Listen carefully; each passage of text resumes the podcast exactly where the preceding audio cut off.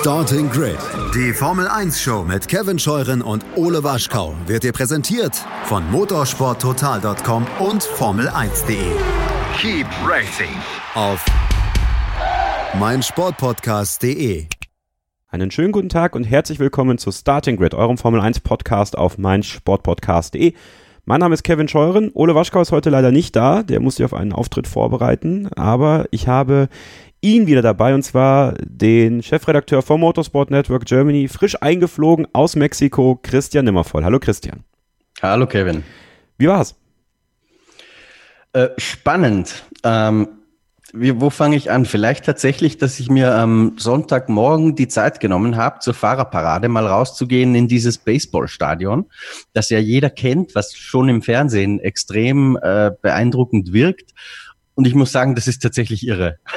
Also das war eins der größten Gänsehauterlebnisse, das ich in der Formel 1 bisher gehabt habe. Die Fans da, als dann Checo Perez reinkam, äh, richtig Checo, Checo und später auch für Ricciardo, der glaube ich, ich konnte das schlecht sehen, irgendwie mexikanische Tracht oder so getragen hat. Das habt ihr wahrscheinlich besser gesehen als ich. Ähm, also ja, sehr beeindruckend. Ähm, auch Mexiko als Mexico City als Stadt insgesamt eine, eine spannende Erfahrung. Also ich erzähle einfach ein Beispiel. Als wir rausgegangen sind von der Strecke, da steht ja überall Polizei rundherum, so in, ich weiß nicht, 20 Meter Abständen ungefähr.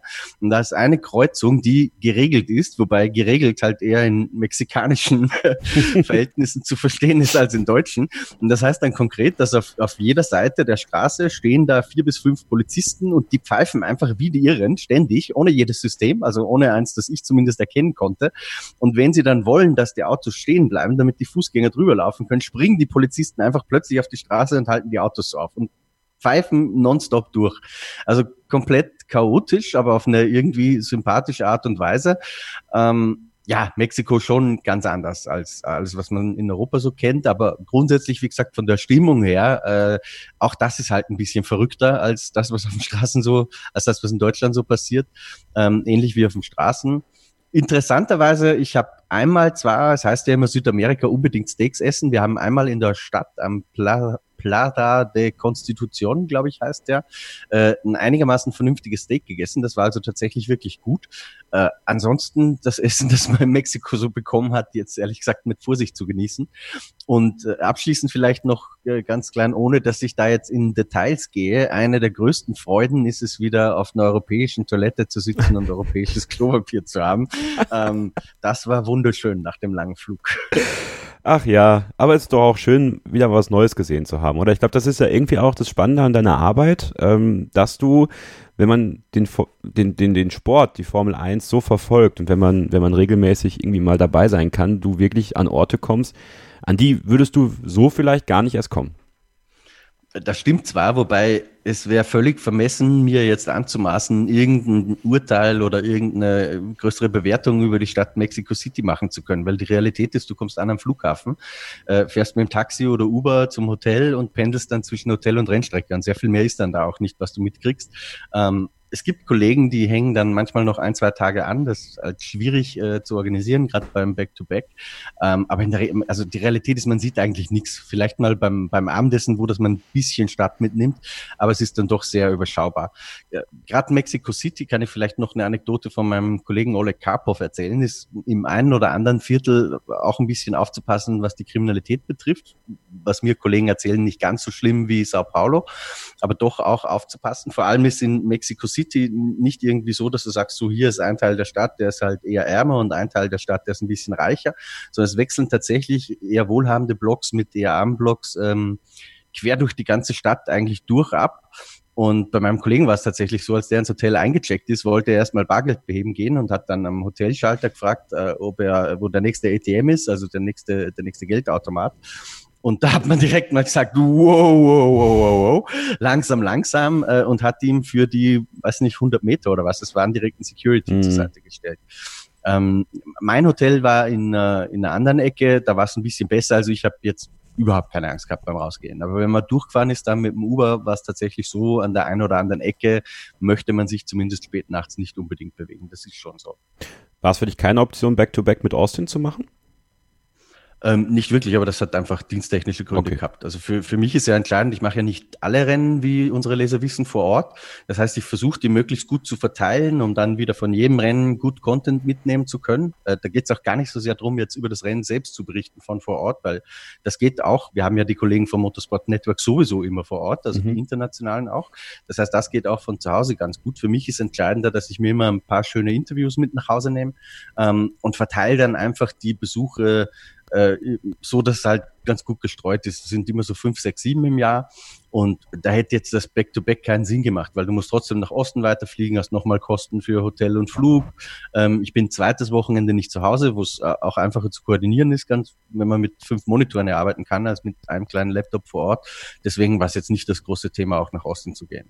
Okay. Also ich habe alles schon in Mexiko bekommen, was ich äh, in Osten bekommen habe. Und das vielleicht noch ein bisschen als Werbung, was die Leser in den nächsten Wochen dann auch äh, erwartet an exklusiven bitte, Content. Bitte. Also ich habe ein längeres Interview mit Dr. Marco geführt, ich habe ein längeres Interview mit Toto Wolf geführt und auch eins, ähm, das hatten wir bisher, oder ich zumindest, habe noch nie einen längeren Termin mit ihm gemacht, mit Fred Vasseur. Hm. Ähm, das sind die drei größeren Dinge, die wir mitgebracht haben, neben ganzen Bündel anderen kleineren Content-Geschichten. Hast du dich zu einem Frühstücksburrito mit Dr. Marco verabredet? nee, wir haben uns getroffen am, ich glaube, es war am Freitagnachmittag, ich weiß okay. gar nicht mehr genau. Und dann nochmal am, am Sonntag nach dem Rennen, als es wirklich richtig zu schütten begonnen hat. Hm. Also war Weltuntergangsstimmung und da, also er wollte gerade rausgehen, dann habe ich gesagt, haben Sie noch kurz Zeit? Da meinte er erst nein, dann wurde äh, ihm aber der Regen so richtig bewusst, wie, wie krass der ist und dann sind wir doch noch kurz beisammen gestanden. Okay. Ähm, ja, kommen wir zum Sportlichen. Kommen wir zu dem, was der große Preis von Mexiko uns äh, mitgegeben hat. Eine Riesenshow, muss man sagen. Also äh, die Formel 1 und auch die Veranstalter in Mexico City fahren ordentlich auf. Äh, die Fahrerparade sah sensationell aus. Ähm, konnte man auch auf YouTube sehen. Das wird ja immer da auch jetzt übertragen. Ähm, Checo Perez war den Tränen nah. Ähm, das hat man wirklich gemerkt, wie ihn das emotional mitgenommen hat. Ich habe mich sehr gefreut, dass er auf Platz 7 gelandet ist. Ähm, Best of the Rest quasi. War auch nicht mit abzu, war nicht zu, rechnen, da sprechen wir gleich noch drüber. Lewis Hamilton gewann das Rennen vor Sebastian Vettel und Valtteri Bottas. Es gab eine irre Siegerehrung. Also so eine Siegerehrung hat die Formel 1 so noch nicht gesehen. Ähm, können wir auch darüber diskutieren, wie das Ganze lief. Wir müssen über sehr, sehr viele Themen diskutieren, die äh, auch von euch in der Starting Grid Facebook-Gruppe, Starting Grid F1 Fans und in der Telegram-Gruppe genannt worden sind. Aber bevor wir in die Details einsteigen, Christian, vielleicht von dir erstmal eine Einschätzung, eine generelle Einschätzung zum Rennwochenende in Mexiko und zum Rennen im Speziellen. Du meinst im Sinne von spannend oder nicht spannend? Ja, und von, von dem, was es sportlich für dich so geboten hat.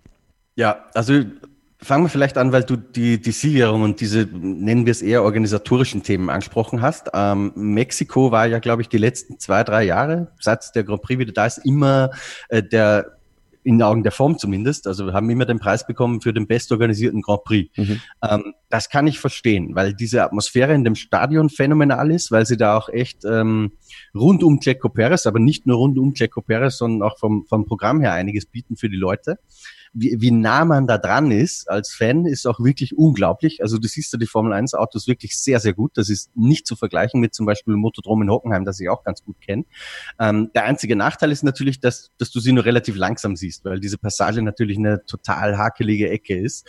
Ähm, aber auch im, im Fahrerlager drin machen die das wirklich nett. Das ist natürlich schade, weil das beschränkt ist auf ein paar sehr gut zahlende Pedal Club Gäste, Journalisten und den, den Formel 1 Zirkus halt. Aber die haben da ja, hat man mit Sicherheit im Fernsehvorberichten auch schon mal gesehen.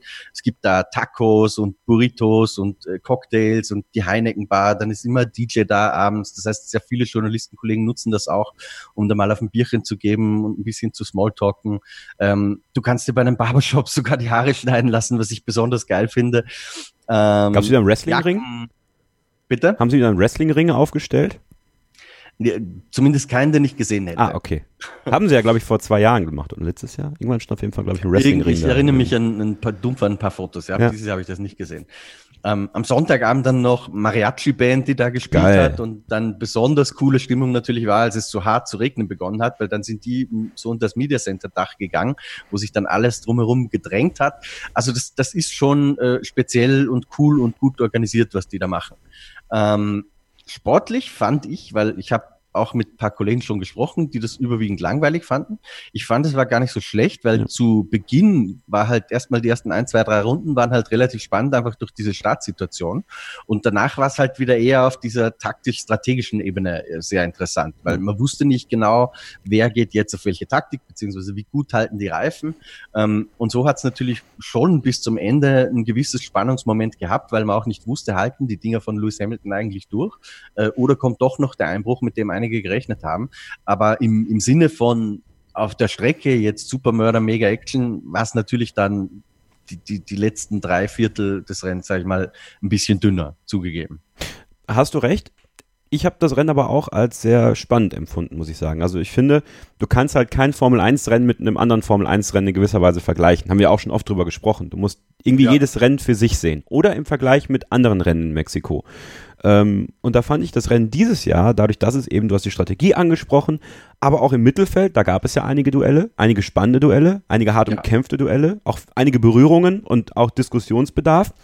Und vorne, ja, ist die Situation, wie sie ist. Ähm, haben wir gerade auch interessante Fragen reinbekommen, über die wir auch gleich noch nach der nächsten Pause sprechen werden. Aber ich finde, so isoliert betrachtet war das ein Rennen, ähm, was jetzt natürlich vielleicht nicht das absolute Spektakel war, aber für das, was so eine Formel 1 eben auch manchmal ist, nämlich eine Taktikkarussell äh, und gerade im Mittelfeld spannende Duelle, war das eines, würde ich fast sagen, der, der besseren Rennen dieser Art. Ja, finde ich auch. Also und es konnten zumindest zu Beginn eigentlich äh, fünf Fahrer das Rennen gewinnen. Mhm. Da würde ich am Anfang Elbern sogar noch dazu zählen. Mhm. Äh, als es sich dann so ein bisschen ausgedünnt hat, war es doch sehr, sehr lang, also fast bis zum Schluss, äh, so dass man sagt, äh, von vier Fahrern hätte eigentlich jeder gewinnen können von daher für, für mich war es auch spannend. Und, und bis, wirklich bis zur letzten Runde oder letzten zwei, drei Runden war auch nicht klar, halten die Reifen von Lewis Hamilton jetzt. Mhm. Weil das kann dann, wenn die einmal über den Berg hüpfen oder über die Klippe springen, äh, go over the cliff sagen sie in England immer, ist schwierig das zu übersetzen, ähm, dann kann es auch schnell gehen, dass du gefressen wirst. Aber das hat er tatsächlich gut gemacht ähm, und nachher natürlich auch nicht drauf vergessen, das entsprechend darzustellen, muss Klar. man auch dazu sagen.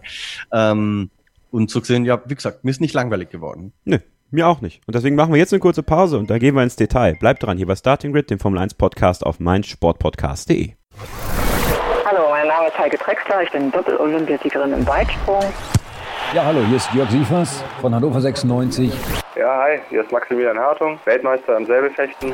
Die Profis am Mikrofon, immer und überall auf meinsportpodcast.de. Immer informiert sein, auch von unterwegs. Auf meinsportpodcast.de. Ihr hört Starting Grid, das Formel 1 Magazin auf meinsportpodcast.de. Kevin Scheuren und Christian Nimmervoll heute als Duo unterwegs. Schöne Grüße an Ole Waschkau, der dann nächste Woche in der Rückbetrachtung des großen Preises der USA wieder dabei sein wird. Ähm, es gab einige Aufreger sportlicherseits. Ich glaube, einer der größten direkt mal am Samstag, Christian. Äh, ich glaube, damit müssen wir anfangen. Die Situation rund um Max Verstappen und äh, diese gelbe Flagge. Das Nicht-Abbremsen im dritten Sektor hat eine hervorragende Zeit gefahren und hat sich dann selber kaputt gemacht, als Valtteri Bottas gecrashed ist nach der letzten Kurve in der Paraltada und ja einen heftigen Einschlag hatte, der ihn auch äh, ja ziemlich benommen zurückgelassen hat. Ähm, also einerseits ist natürlich, wir müssen äh, das Thema Sicherheit nehmen, ähm, weil wir das ja auch kritisch angemahnt haben, äh, auch schon in dieser Saison, äh, nachdem Antoine Hubert diesen Unfall hatte, wenn, wenn eine gelbe Flagge geschwenkt wird und die Gefahr besteht, wenn du rausfliegst, dass du eben auch äh, vielleicht noch einen Crash mit dem verunglückten Fahrer hast, ähm, gibt es keine zwei Meinungen, dass Max Verstappen hätte abbremsen müssen. Was wiederum für ihn spricht, ist, dass er die ganze Zeit absolut ehrlich war und gesagt hat, ich habe nicht ich habe nicht gelüftet. Ich habe es nicht getan. Also komische Situation für ihn, ähm, irgendwo bitter auch, aber irgendwo auch wieder spannend zu sehen, dass der Red Bull auf eine Runde dann doch auch mal für eine fette Überraschung sorgen kann. Ja, ähm, fand ich auch sehr überraschend, obwohl irgendwie Red Bull in Mexiko ja immer ganz gut funktioniert. In den vergangenen Jahren hatte das, glaube ich, damit zu tun, dass der, der Turbolader andere Löffel hatte vom, vom Renault-Motor. Das ist dieses Jahr übrigens nicht mehr so. Renault hat den Motor ja überarbeitet und deswegen ähm, ein bisschen besser zurechtkam mit der Höhenluft als andere Motoren vielleicht. Aber auch dieses Jahr der, der Red Bull erstaunlich schnell und Verstappens, diese Geschichte im Qualifying. Also, dass er sich nachher so eiskalt in die PK gesetzt hat, ich sehe es ein bisschen wie du, ähm, sehr ehrlich und erfrischend, aber ich glaube, dass er sich damit auch keinen Gefallen getan hätte, weil hätte er möglicherweise gesagt, ich konnte das Ding einfach nicht sehen, ähm, weil der ist ja nicht mit, mit Absicht durchgezogen. Ja? Also es gibt ja einen Unterschied, man muss da aufpassen. Er hat nicht gesagt, ich habe mit Absicht die gelbe Flagge ignoriert. Ähm, er hat nur gesagt, ich bin nicht vom Gas gegangen. Das ja. ist ein bisschen was anderes. Ja, ja. Ähm, ja, hätte er da vielleicht gesagt, mein Gott, ich habe es nicht gesehen und es tut mir sehr leid. Vielleicht hätte man dann sogar ein Auge zugedrückt, glaube ich zwar auch nicht. Michael Masi hat das im Übrigen auch explizit klargestellt am Sonntag nach dem Rennen dann, dass, dass das keinen Unterschied gemacht hat, ähm, was Verstappen da gesagt hat. Ähm, de facto, man musste ihm die Zeit streichen. Er ist durch Gelb drüber gefahren. Es war natürlich ein bisschen chaotisch, weil eine Verkettung von Zuständen äh, oder von Umständen aufeinander gekommen ist. Erstmal durch diesen Crash von Bottas äh, ist ein Kabel gerissen äh, des Track Marshalling Systems. Das heißt, an der Stelle haben die Gelbeinblendungsmonitore nicht funktioniert, einfach weil das, das Kabel durchgerissen wurde durch den, den Impact. Ähm, dann dauert das ein bisschen, weil Bottas, die Topfahrer, die kamen ja alle einer nach dem anderen. Also da ging alles sehr, sehr schnell. Und wenn du dir jetzt vorstellst, normalerweise würde der Rennleiter reagieren und dann das Signal rausgeben, dann kommt das am Track Marshalling System und die Streckenposten, die da stehen, schwenken entsprechend. Ähm, dafür war einfach sehr wenig Zeit. In dem Fall war es so, dass die äh, Streckenposten, die da standen, einfach sehr schnell reagiert haben und bevor die noch einen Befehl hatten von der Rennleitung oder ein Signal, was ja alles verzögert war, auch durch dieses gerissene Kabel und so weiter, ähm, mussten die einfach selbst entscheiden, so was tun wir jetzt, weil diskutiert wurde dann am Samstag, äh, warum wurde da eigentlich nicht zweifach gelb gezeigt, sondern nur einfach gelb. Ähm, das hatte einfach den Grund, dass der Streckenposten selbst entscheiden musste, was er tut. Und der hat das, das hat Michael Masi auch explizit gelobt, sehr schnell und geistesgegenwärtig gemacht und hat halt dann dieses einfach gelb gezeigt.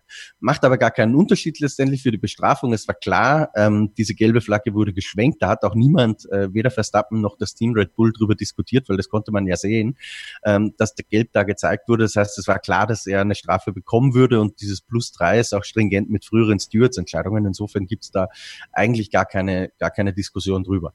Das eine, was man vielleicht noch für ihn so ein bisschen schützend erwähnen muss, ist, ähm, dadurch, dass das Marshalling-System nicht funktioniert hat, war da tatsächlich nur die Flagge. Und die war halt auf der Außenseite der Strecke und nicht innen. Jetzt ist die Peraltada oder der Ausgang der Peraltada halt eine Rechtskurve. Das heißt, mit dem Blick bist du eher in die andere Seite gerichtet, als da, wo die Flagge ist.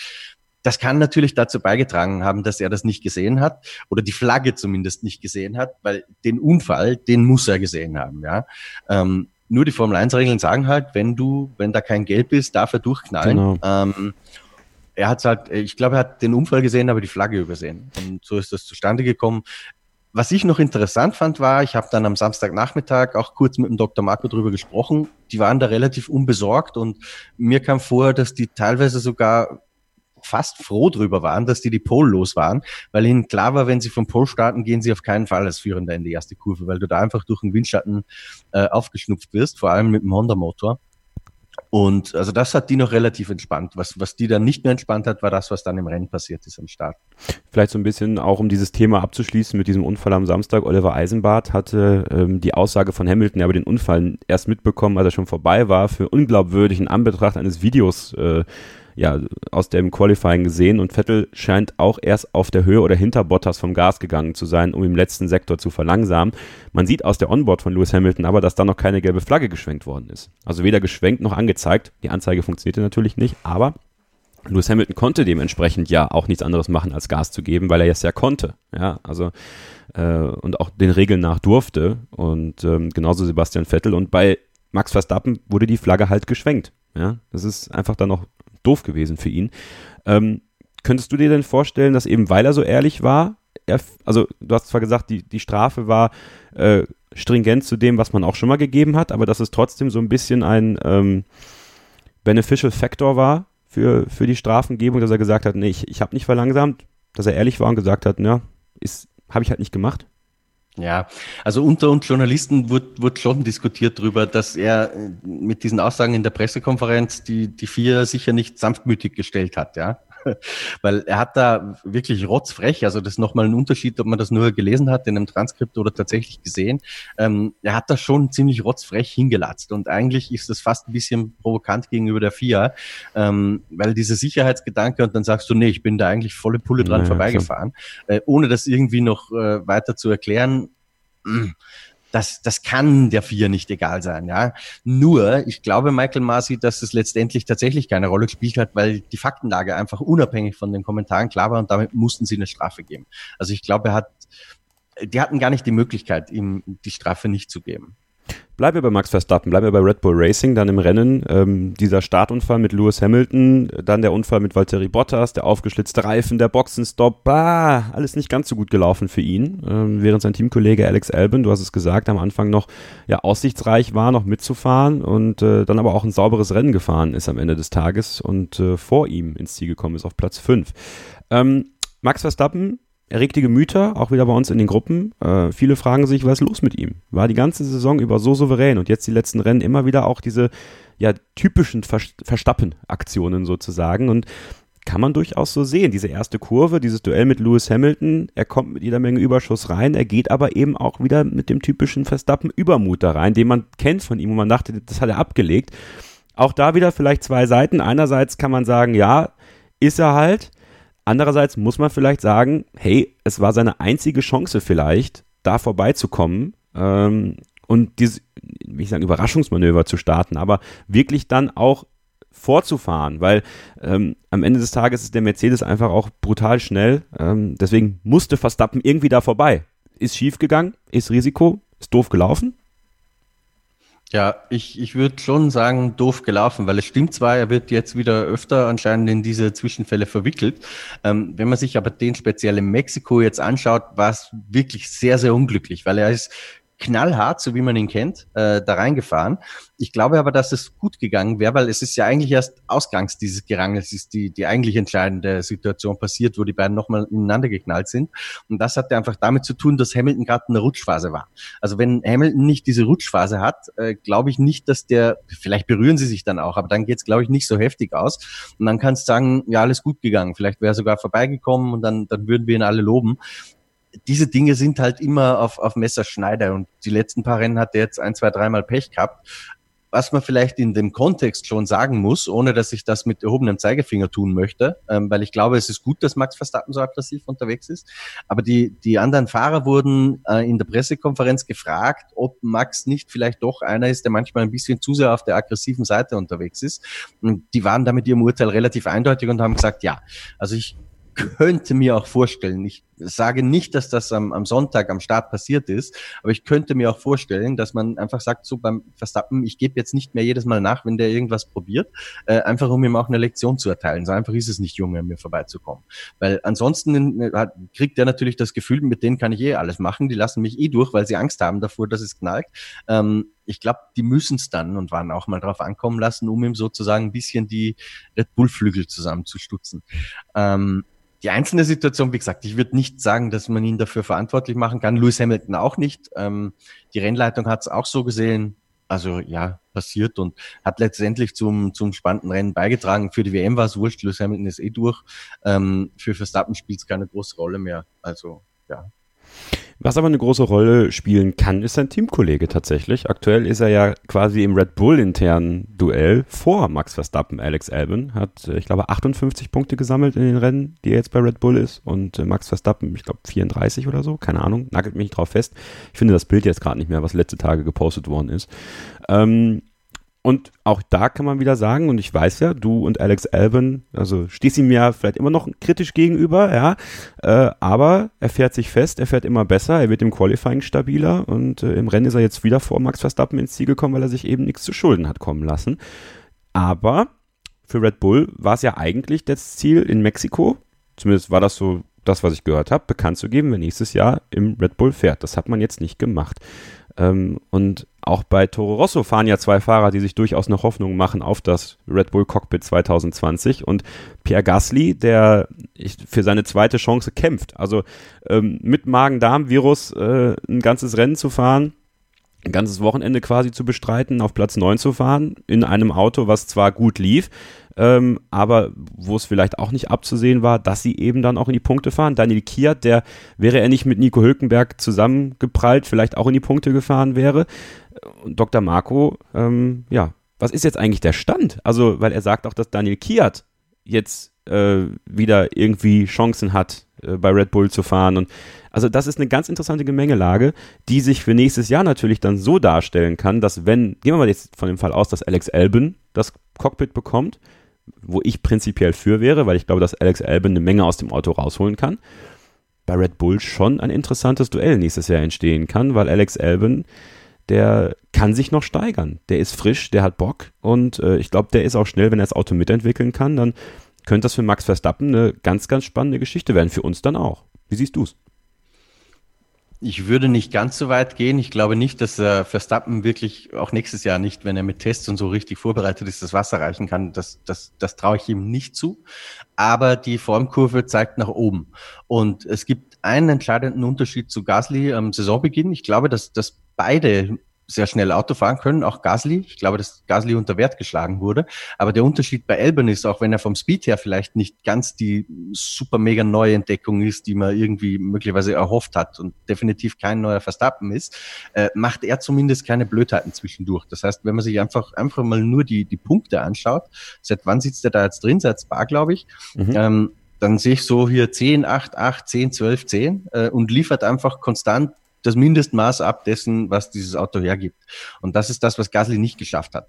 Und gleichzeitig wird Elbern halt immer besser und schneller, weil wenn man schaut, der hat am Start ein bisschen Glück gehabt mit dieser Situation, über die wir gerade gesprochen haben, lag dann an, ich glaube, dritter Stelle, habe ich das richtig ja. in Erinnerung zu ja. Beginn. Ja. Und konnte tatsächlich sehr gut mitgehen. Und er hätte auch in diesem Rennen meiner Meinung nach durchaus aufs, aufs Podium oder sogar noch weiter vorne gehen können. Das Pech war, äh, dass Red Bull zweimal und das ein bisschen untergegangen in der Nachbetrachtung des Rennens, aber die Strategie völlig verkackt hat, ähm, weil die sich einfach verrechnet haben und äh, Gasly, äh, Gasly sage ich schon, Elbern jeweils so rauskam, dass er kurzzeitig hinter Seins war.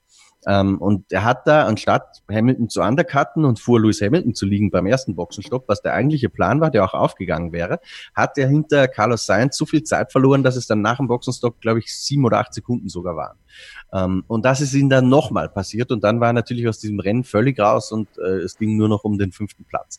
Äh, lange Rede, kurzer Sinn. Es war auch wenn es am Ende nicht danach ausgesehen hat, das erste Rennen, in dem Elben wirklich einigermaßen mit dieser Top-Liga, wo sein Auto ja mitspielen sollte, wirklich mitgespielt hat. Ähm, und er macht da einen Schritt nach dem anderen und deswegen glaube ich auch, dass man ihn letztendlich bestätigen wird. Eines noch, das konnte ich tatsächlich aufklären mit Dr. Marco, ähm, weil du gesagt hast, die wollten die Fahrer nach Mexiko bekannt geben. Mhm. Stimmt. Ähm, Dr. Marco hat gesagt, hat bestätigt nochmal, dass er das auch so angekündigt hatte. Wobei ich glaube, sie hatten nicht angekündigt, das bekannt zu geben, aber zumindest die Entscheidung zu treffen. Mhm. Ähm, er hat gesagt, das war tatsächlich ein Fehler, weil er im Kopf hatte, dass Mexiko nach Austin stattfindet und nicht umgekehrt. Okay. Das heißt, nach Austin ist der eigentliche Termin, äh, den sie sich auch von Anfang an so vorgenommen hatten, den er aber fälschlicherweise anders kommuniziert hat. Und die, das zweite Missverständnis, das ich aufklären konnte mit ihm, war, diese Geschichte, dass Daniel Quat, Quat ausgeschlossen war vom Red Bull Cockpit. Das ist ja zurückgegangen auf ein Interview, das, ich glaube, es war Rachel Brooks, mhm. äh, in Singapur mit ihm geführt hat. Und beim Schauen dieses Interviews hat mich immer schon gestört, irgendwie wie das zustande kam. Also er hat von den Aussagen nach ganz klar das gesagt, dass Quiert da nicht fahren wird. Er hat auch auf Nachfrage nochmal gesagt, it's between um, Elburn und Gasly. Ähm, bei uns, und wir haben den Artikel heute auf unseren Plattformen motorsporttotal.com, formel1.de und de.motorsport.com gerade veröffentlicht, äh, hat er dann präzisiert, dass er das irgendwie mit Englisch-Deutsch ein bisschen missverstanden hatte und äh, Kwiat nie aus dem Rennen war. Das heißt, es sind nach wie vor offiziell alle drei im Rennen. Wenn, wenn du mich fragst, ich glaube, Elben müsste in Austin schon sehr viel Dummheit machen. Mhm. Ähm, weil es gibt keinen Grund, ihn meiner Meinung nach gegen Gasly auszutauschen, weil Gasly hat es jetzt nicht besser gemacht als er und Elben hatte die schwierigeren Voraussetzungen ohne Testvorbereitung. Und Quiert ist zwar einerseits dann und wann mal in Momenten genial, so wie wir zum Beispiel in Hockenheim gesehen haben, aber jetzt diese Geschichte am, am Ende in Mexiko mit Nico Hülkenberg, damit disqualifiziert er sich, glaube ich, nun, wir werden das äh, beobachten, möchte aber natürlich noch einen Punkt, äh, was ich auch als Missverständnis sehe, Christian, äh, ansprechen, den du gesagt hast. Warum muss es immer ein neuer Max Verstappen sein? Also das sagst du ja ganz oft, auch hier im Podcast. Und ich finde es eigentlich der falsche Ansatz ist für Red Bull, jetzt nach einem neuen Max Verstappen zu suchen. Also ich, ich weiß, dass das vielleicht das Ziel ist, äh, aber warum nicht einfach nach dem neuen Alex Elben suchen? Nach dem Alex Elben, nach dem Fahrer, der da kommt. Warum immer dieser Verstappen Vergleich, weil ja, irgendwann weg. Gut, la lass mich anders formulieren. Wenn ich sage ein neuer Max Verstappen, meine ich ein Talent, das wirklich herausragend ist und Okay. von der Qualität her Max Verstappen mit Max Verstappen gleichziehen oder ihn sogar überflügeln könnte. Mhm. Ähm, und das ist Albon für mich nicht. Ich, ich glaube nicht, nicht. auch wenn du den fünf Jahre neben Verstappen fahren lässt, glaube ich, wird er nicht äh, gleich gut sein. Er wird so sein wie Bottas zu Hamilton, das, das traue ich ihm zu. Also wirklich auf fast gleichem Niveau, Mhm. nur vielleicht nicht immer äh, und in den entscheidenden Momenten nicht ganz so. Ähm, aber ich glaube nicht, dass er genug Talent hat, um diese Liga Verstappen Hamilton und ich würde das inzwischen tatsächlich auf die zwei beschränken. Ähm, ich glaube, da gehört er nicht dazu. Hm. Sehe ich ein bisschen anders. Also ich glaube, da ist noch ordentlich Potenzial bei Alex Albon. Ähm, da ist auch Speed, da ist äh, vor allem auch Arbeitswille. Und es muss nicht immer alles Talent sein. Ich glaube, dass Alex Albon einer dieser Fahrer sein kann, der sich auch durch, äh, durch ähm, Arbeitsamkeit sozusagen nach vorne fahren kann. Und ähm, ja, also lass uns da einfach äh, in Uneinigkeit verbleiben, Christian. Okay? Ja, Wir machen eine kurze Pause und dann sprechen wir über Ferrari und Mercedes und wir schauen natürlich auch ins Mittelfeld. Dann da gab es ja einiges zu sehen und ja, äh, einiges an Punkten zu vergeben und auch einige Enttäuschungen in Mexiko. Wir blicken heute natürlich auch noch voraus auf den Grand Prix in Austin. Also bleibt dran, hier bei Starting Red, dem Formel 1 Podcast auf meinsportpodcast.de. 100% Sport. Jederzeit auf Abruf. Auf meinsportpodcast.de. Die komplette Welt des Sports. Wann und wo du willst.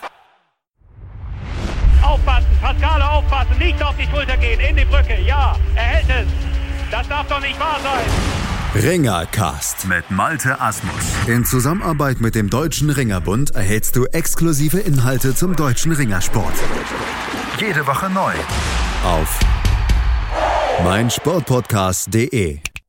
Willkommen zurück bei Starting Grid, dem Formel 1 Podcast auf meinsportpodcast.de. Der große Preis von Mexiko in der Rückschau. Und äh, ja, welche Rückschau kann Ferrari denn machen, Christian? Ähm, Sebastian Vettel auf 2, Charles Leclerc auf 4 im Rennen. Äh, Im Qualifying Charles Leclerc auf 1 und Sebastian Vettel auf 2 durch die Strafe von Max Verstappen, der ja drei Plätze zurückgestellt worden ist.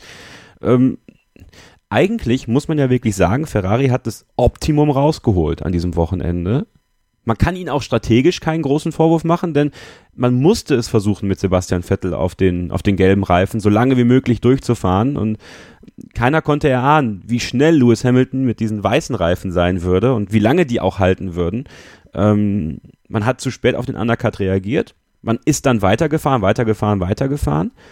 Moment, da hake ich direkt ein. Ja? Das kann man von zwei Seiten aufziehen. Entweder man sagt, sie haben zu spät reagiert. Mhm. Das, das ist eine, eine richtige Feststellung meiner Meinung nach. Man hätte direkt reagieren sollen, dann hätte man vielleicht, äh, wäre man vielleicht vorhin geblieben. Oder, wenn schon, dann das Ding aber auch richtig durchziehen und schauen, das so lange rauszuzögern, wie es geht, um den, den, die Reifendifferenz im Ende sozusagen so groß wie möglich zu haben für einen Angriff.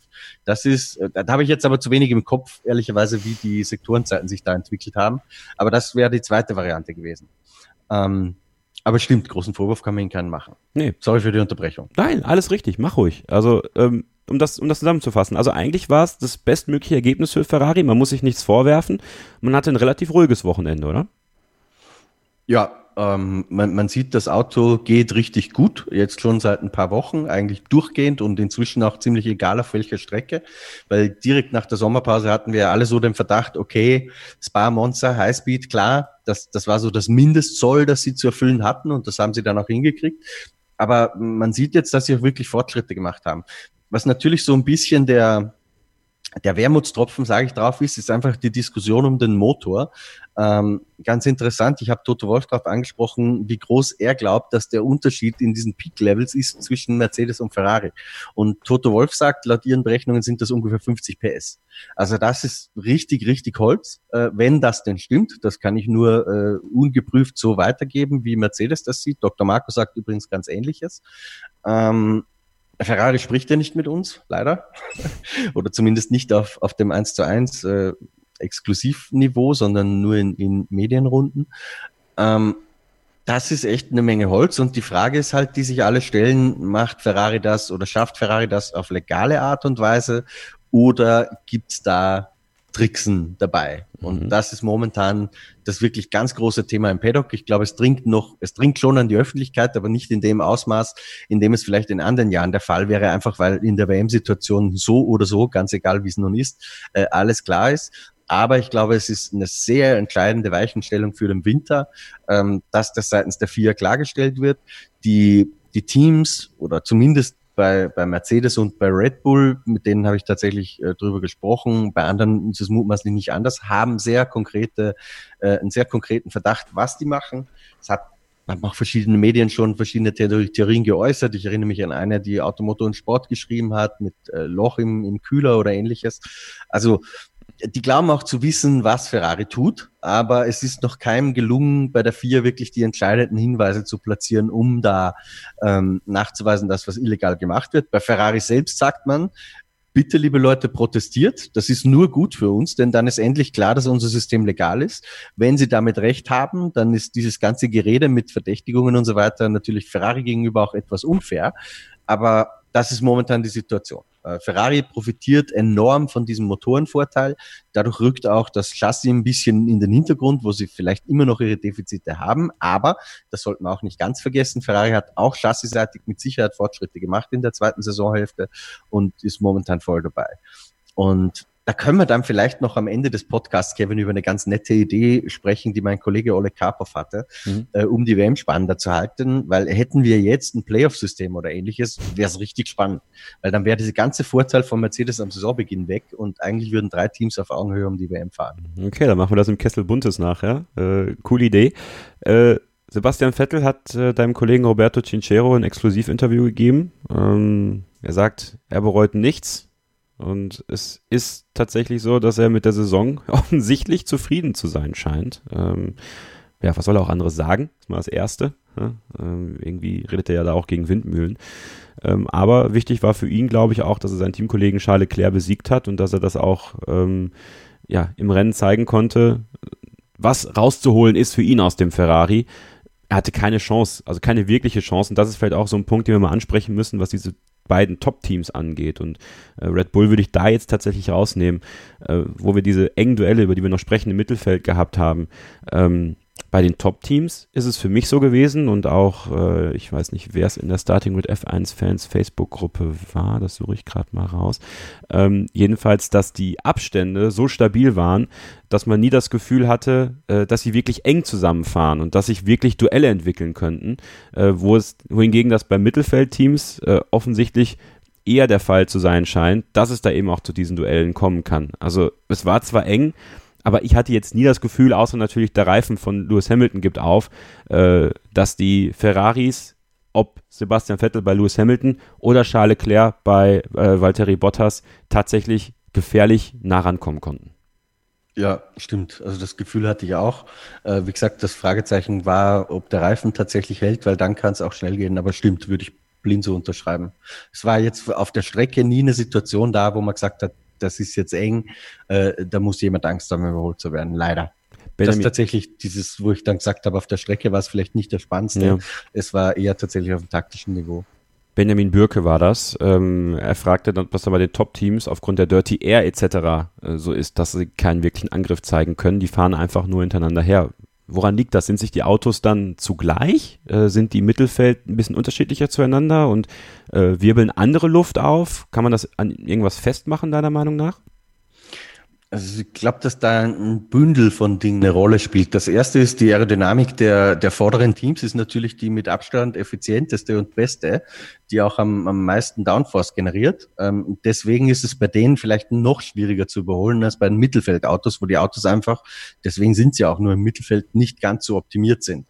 Dann kommt vielleicht auch dazu, dass Ferrari diesen Motorenvorteil, den sie im Qualifying ganz eklatant haben, wie gesagt, Toto Wolf Aussage bis zu 50 PS, äh, im Rennen, wenn überhaupt, dann nur einzeln dann und wann mal zünden kann. Aber ich glaube, selbst das tun sie mit, mit großer Bedacht im Hinblick auf die Zuverlässigkeit des Motors. Das heißt, auch die Topspeeds nivellieren sich so ein bisschen. Ähm, Dann kommt auch dazu, dass du im Rennen, wenn du so lange hinter jemandem herfährst oder wenn du nicht gleich überholen kannst, dir einfach den, den Vorderreifen kaputt machst, weil du ins Rutschen gerätst in, in der Dirty Air des anderen. Das, das sind ja alles Dinge, die wir eh schon oft besprochen haben. Und auf manchen Strecken geht's dann halt ein bisschen leichter als auf anderen. Und Mexiko gehört halt trotz der langen Geraden nicht unbedingt zu denen, auf denen es super leicht ist, wenn es auch nicht unmöglich ist. Ähm, in, an diesem konkreten Wochenende war es, glaube ich, einfach so, dass, dass also die drei Teams, dass sie wirklich sehr, sehr eng beisammen lagen von der Performance. Das variiert ja auch von Wochenende zu Wochenende so ein bisschen. Auf anderen Strecken ist es vielleicht anders. Ähm, das Delta zum Überholen, das man braucht, sozusagen, dass man schneller sein muss als der Vordermann, um realistisch überholen zu können, ist laut Mercedes-Angabe 0,8 Sekunden in Mexiko gewesen. Und da sind sie einfach zu eng beisammen gelegen. Wobei, da muss man dazu sagen, 0,8 Sekunden heißt natürlich nicht, dass die vom de facto puren Speed um 0,8 schneller sein müssen, mhm. sondern das ergibt sich ja teilweise auch durch unterschiedliche Reifenabnutzungen äh, und so weiter. Ähm, das heißt, das kann auch variieren, wenn jemand, äh, diese, da sind vielleicht zwei Autos noch gleich schnell, ähm, dann kommt der eine an die Box, hat die frischeren Reifen, dann ist der natürlich schneller. Äh, das muss man da berücksichtigen, wenn wir von 0,8 Sekunden sprechen. Heißt nicht, dass sowieso der Mercedes um 0,8 schneller sein muss als der Ferrari, damit er einen Ferrari überholen kann. Aber ja, deswegen war Mexiko vielleicht auf, auf der Front äh, ein bisschen unglücklicher und was on top noch eine Rolle spielt, vielleicht ist das halt in der WM der Sack gegessen ist und da jetzt keiner Ambitionen hatte, glaube ich, ganz groß Dummheiten zu machen. Ja, tatsächlich nicht, ne? Warum jetzt auch noch? Also jetzt ist ja, ja, quasi ausfahren und Lewis Hamilton wird dann wahrscheinlich in Austin Weltmeister, konnte er ja in Mexiko nicht werden, weil, weil Terry Bottas auf Platz 3 gefahren ist, das hat nicht gereicht. Ähm, was aber gereicht hat, war äh, einmal zu stoppen für Lewis Hamilton und dann diesen weißen Reifen für 50 Runden zu fahren. So wie es ja Daniel Ricciardo umgekehrt gemacht hat am Start, die weißen Reifen zu nehmen. Ich glaube, er ist sogar 51 oder 52 Runden gefahren und ähm, das ist schon eine beachtliche Leistung. Gab auch eine Leistungssteigerung dann nochmal bei Lewis Hamilton. Er hat nochmal alles an Power bekommen von seinem äh, Renningenieur, der nicht Peter Bonington war an diesem Wochenende, der ja im Krankenhaus liegt.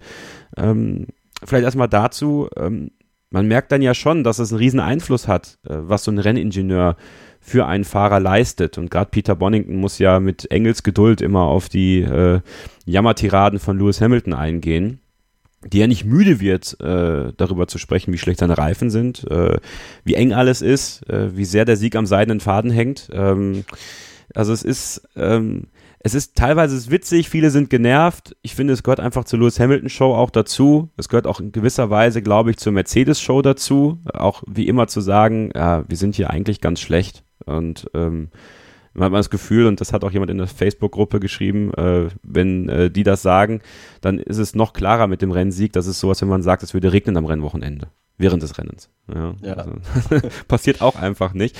Ähm, ja, also vielleicht erstmal zu dieser Renningenieursgeschichte. Ähm, hattest du das Gefühl, dass das gerade zu Beginn am Wochenende irgendwie Lewis Hamilton, wie hast du ihn erlebt, äh, irgendwie anders wirkte, weil er wusste, oh, Peter Bonington ist nicht da? Oder glaubst du, dass äh, das ist gerade bei ihm dann doch gar nicht so ein großes Thema? Nö, ich glaube, da ist sowohl er als auch das Team, als auch insbesondere die Leute, die nachgerückt sind, Profi genug, um das hinzukriegen. Das haben sie auch wunderbar. Ähm, es war dann am Sonntag im Rennen natürlich wieder ultra anstrengend, äh, Lewis Hamilton zuzuhören die ganze Zeit. Ich glaube, dass das ihn da menschlich sozusagen nicht irgendwie zu nerven und irgendwie aus der Ruhe zu bringen, das war, glaube ich, die größte Herausforderung. Ähm, aber auch das hat offensichtlich gut funktioniert. Ja ich glaube, dass das Thema ein bisschen größer gespielt wurde, als es eigentlich war. Weil, wenn wir mal ganz ehrlich sind, durchs ganze Feld, Renningenieure wechseln immer wieder von Saison zu Saison, teilweise auch unter der Saison. Ähm, meistens war es kein großes Thema. Durch diese langjährige Zusammenarbeit schon und so erfolgreiche Zusammenarbeit ist Peter Bonington und Lewis Hamilton natürlich ein total eingespieltes Duo. Die verstehen sich blind. Da weiß der eine ganz genau, was er sagen muss, um den anderen im Griff zu haben. Oder beziehungsweise Lewis Hamilton weiß nicht genau, was er sagen muss, aber ihm ist auch egal. Äh, aber Peter Bonington weiß ganz genau, wie er mit Lewis umgehen muss. Ähm, da, diese menschliche Komponente war, glaube ich, am Sonntag das Schwierigste. Das konnte man ja auch hören, wurde im Fernsehen auch schön äh, übertragen das hat auch der neue Mann wie Mike, Mike Dudley, ich habe den Namen gar nicht Marcus, im Kopf. Äh, Markus irgendwas. Ja, ähm, also der hat das gut gemacht und jetzt alles Gute an Peter Bonington, er wird bald wieder zurück sein. Die WM ist sowieso entschieden. Ich glaube, es war, war kein Riesenthema. Manuel Heeg, der vor kurzem bei uns in der Sendung dabei war, hat was zum Thema Leistung von Lewis gesprochen. Das würde ich einfach mal ganz gerne vorlesen, weil es sehr viel zusammenfasst von dem, wie man diese Leistung von Lewis Hamilton am Rennsonntag einschätzen muss. Es ist schon eine ganz starke Leistung gewesen, die Reifen und die Pace so über die Distanz zu bringen. Der fährt so unfassbar intelligent, liefert immer genau die Pace, die aktuell gebraucht wird, ist aggressiv genau dann, wenn es gebraucht wird und dabei aber annähernd niemals über dem Limit. Ich glaube, wir nehmen seine Leistung mittlerweile zu oft als selbstverständlich hin. Oder was noch schlimmer ist, es wird sich in der Wahrnehmung nur darauf konzentriert, dass er während dem Rennen zu oft über seine Strategie am Funk jammert. Ich glaube, bei fast jedem anderen Fahrer, der gestern dieses Rennen abgeliefert hätte, würden wir heute alle aus den Lobeshymnen gar nicht mehr herauskommen. Hinzu kommt, ich glaube, dass gestern sehr viele andere, vielleicht sogar alle Fahrer anstelle von Lewis ihr Rennen entweder bereits am Start mit Vettel, in den Kurven 1 bis 3 mit Verstappen oder spätestens in den Kurven 4 bis 6 mit Sainz verloren hätten. Unfassbar, wie verhältnismäßig unbeschadet er aus Runde 1 kam, um dann von P5 trotzdem noch das Rennen zu gewinnen. Dem kann ich mich wirklich komplett anschließen, mit einer einzigen Ausnahme. Er hat es nicht geschafft, unbeschadet aus der ersten Runde rauszukommen. Sondern er hat ja tatsächlich am Unterboden äh, ein kleines Loch gehabt. Da ja. gibt es auch Fotos davon. Ähm, heute hat Mercedes dieses berühmte Strategievideo, das sie nach jedem Rennen machen, veröffentlicht und die haben inzwischen ausgerechnet, es hat sieben Sekunden gekostet. Auch die Renndistanz dieser Schaden. Ähm, aber ja, es stimmt. Bei anderen wird man wahrscheinlich tausend Beifall klatschen. Bei Lewis Hamilton ist es halt so, weil er einfach Lewis Hamilton ist. Das würde ich aber jetzt gar nicht als Kritik verstehen, sondern ganz im Gegenteil eher als Kompliment. Und Valtteri Bottas, mein Lieber, ich glaube, über den müssen wir auch wieder diskutieren, denn ähm, klar war der Einschlag am Samstag heftig für ihn. Er hat auch schwer geatmet und musste auch äh, ins Krankenhaus für eine Untersuchung. Ähm, trotzdem muss man festhalten, der einzige Mann, der Lewis Hamilton noch hätte gefährlich werden können um die Weltmeisterschaft, hat es erneut nicht geschafft. Seine Reaktion auf dem Podium war dementsprechend, ähm, aber auch die Reaktion auf ihn ist sehr interessant. Ähm, ich weiß nicht, ob es dir aufgefallen ist bei der Siegerehrung, aber als er als Drittplatzierter auf die Tribüne kam, gab es einfach nur ein Husten. Also es gab Applaus, ja, Verhalten, aber irgendwie hat er nichts ausgelöst bei den Leuten. Als Sebastian Vettel kam, wurde es dann mehr und bei Lewis Hamilton, ja gut, das ist ja klar. Er wusste natürlich, das auch zu inszenieren. Ähm, Bottas crasht immer, wenn es drauf ankommt. Ähm, am Samstag hat er das gemacht und am Sonntag. Ja, hat er das Maximum aus dem Mercedes rausgeholt? Die, die Leistung im Rennen war ja eigentlich gar nicht so schlecht. Also er ist mit einer ein bisschen anderen Herangehensweise auch gut dabei gewesen und hat zu diesen vier Fahrern gehört, die relativ lange meiner Meinung nach eine wirklich realistische Chance hatten, das Rennen zu gewinnen. Am Ende war es dann ein bisschen zu wenig, aber ich glaube, am, am Sonntag, dafür würde ich ihn nicht unbedingt kritisieren. Das ist einfach der Unterschied zwischen ihm und Lewis Hamilton. Da ist Hamilton einfach, das ist, was Lewis Hamilton besser ist. Am Samstag der Crash, der war natürlich bitter. Also der sollte ihm eigentlich nicht passieren. Ähm, Gerade jetzt in einer Phase, wo eigentlich klar ist, dass er die WM schon verliert. Ähm, ja, was soll man sagen? Ich glaube, er muss halt ein bisschen mehr probieren als Lewis Hamilton, weil sein Talent ein bisschen mehr limitiert ist. Und dann passiert sowas halt dann und wann. Ich glaube aber, er hat es eigentlich gut gemacht diese Saison. Er hat wirklich einen riesen Vorsprung auf, auf den nächsten in der Weltmeisterschaft. Ich glaube, es sind 50, Moment, 53 Punkte auf Charles Leclerc. Das mhm. sind mehr als zwei Siege. Ähm, das heißt, so schlecht kann er auch nicht gefahren sein. Aber Lewis Hamilton ist einfach einer der besten Rennfahrer in der Formel 1 aller Zeiten. Und dagegen hat er halt wieder nicht jetzt ultra knapp, aber auch nicht peinlich. Äh, dagegen hat er halt wieder verloren. Zur Stimmung, weil du die angesprochen hast, bei den Fans, das habe ich gar nicht so beobachtet, aber was tatsächlich ähm, augenscheinlich war, dass auch wenn die rein theoretisch mathematische Chance ja noch da ist, dass er Weltmeister wird, aber die ist jetzt wirklich nur noch rechnerisch. Ähm, aber ich glaube, er hat in Mexiko jetzt so wirklich auch für sich zu den Akten gelegt, weil er war, als er in die Pressekonferenz kam am Sonntag nach dem Rennen, wirklich sehr geknickt hat, mhm. was ich sehr geil fand, direkt ein Heineken dabei. Das darf er ja im TV-Teil nicht zeigen, deswegen musste das dann unterm Tisch verschwinden. Aber Lewis Hamilton war zu dem Zeitpunkt noch unten bei den TV-Stationen beschäftigt. Das heißt, es kam zuerst Bottas rein, der hatte da ein Bier stehen und trank auch direkt mal davon davon. Dann kam Vettel rein, schon umgezogen. Der hat das Bier bei Bottas gesehen, hat direkt mal den Mexikanern gewunken, I want one, I want one. Ähm, hat dann keiner darauf reagiert. Dann hat er gesagt, Britta, Britta, kannst du uns zwei Bier besorgen? und dann hat man ihm tatsächlich für nach der Pressekonferenz, weil vorher haben die das nicht mehr geschafft, haben sie ihm noch zwei Heineken gebracht. Und witzigerweise typisch deutsch, zwei im Glas. Ja, richtig. Gibt's auch in, in der Heineken Bar, da unten haben sie tatsächlich Gläser super. Also, ähm, ja, es gab ja auch vor, ich glaube, ich weiß nicht mehr welchem Rennen, das war Singapur oder keine Ahnung. Es war auch so geil, dieses Bild von ha Hamilton und äh, Bottas beim Debrief. und vor Hamilton steht so ein veganer Shake und vor Bottas ein Heineken. Also ja. halt, äh, die Finn, ne? also macht ihn auch wieder sympathisch. Aber ja, es hat ihn sehr geknickt. Ich fand auch, dass er äh, nach dem Rennen ähm, ich will nicht sagen, kurz vom, vom Heulen war, ne? aber die Augen waren schon rot. Also er war schon ähm, sehr, sehr traurig, dass das nicht funktioniert hat. Jetzt ist das natürlich so eine, so eine Phase. Ähm, einst hat Nico Rosberg ja in Mexiko, als Mexiko noch nach Austin war, diesen ominösen Sieg gefeiert, dann eine Serie gestartet und dann dafür gesorgt, dass er Lewis Hamilton schlagen konnte. Das wären jetzt natürlich ganz wichtige Siege, die Valtteri Bottas noch ähm, einfahren kann, um so ein bisschen Momentum am Ende der Saison vielleicht auf seine Seite zu holen. Was ist dein Gefühl? Glaubst du, dass Valtteri Bottas 2020 wirklich ein komplett ernstzunehmender Konkurrent für Lewis Hamilton um die Weltmeisterschaft sein kann? Gesetzt dem Fall, kein anderes Team kann das schaffen? Ich glaube, dass er das auch dieses Jahr war. Also wenn man sich angeschaut hat, wie er aus der Saison rausgekommen ist, dann, dann war er schon ein ernstzunehmender Gegner. Es ist dann halt ab einem gewissen Punkt nicht mehr hundertprozentig für ihn gelaufen. Und ich glaube, das liegt einfach daran, dass er letztendlich bei, bei allem Investment, was er betreibt, um auf das Niveau von Lewis Hamilton zu kommen, letztendlich doch nicht ganz so gut ist vom Talent her. Ähm, Nico Rosberg hat diese Ausnahmeleistung einmal in seinem Leben geschafft. Und der war danach auch so platt, dass er gesagt hat, ich beende jetzt direkt meine Karriere. Ähm, ich glaube, Valtteri Bottas hat Anfang dieses Jahres das versucht. Ähm, er hat es auch kurzzeitig tatsächlich geschafft. Wir erinnern uns, nach Baku war er noch WM-Führender und ich glaube sogar noch nach Barcelona, da bin ich mir nicht ganz sicher. Ähm, aber er konnte das halt nicht ein ganzes, eine ganze Saison durchhalten, so lange über seinem eigentlichen Niveau zu fahren. Und das wird für ihn die Challenge. Ich, ich glaube, kann er ein ernsthafter Gegner sein? Ja. Ähm, kann er ihn dann tatsächlich auf eine ganze Saison gesehen auch schlagen? Wenn du mich fragst, nein. Ich glaube, dafür reicht's nicht. Ähm, ja, schauen wir mal. Ich glaube, viel wird davon abhängen, wie er aus der Saison rauskommt. Aber meine Theorie wäre eher, 2019 war schon Valtteri Bottas, Nico Rosberg ja und es hat trotzdem nicht gereicht. Na gut, mal schauen, ob er die letzten Rennen nochmal irgendwie siegreich gestalten kann. In Austin würde ich jetzt mal sagen, mit Lewis Hamilton sehr viel daran setzen, dieses Rennen zu gewinnen. Natürlich setzt er immer viel daran, Rennen zu gewinnen, aber da Weltmeister zu werden, das ist, glaube ich, nach wie vor was Besonderes für ihn. Ähm, ja, auch, auch für die Vermarktung natürlich. Klar, perfekt. Also, ne, erst ist man ja noch diese Woche auf dem Hollywood Boulevard. Ich glaube, heute? Heute oder morgen?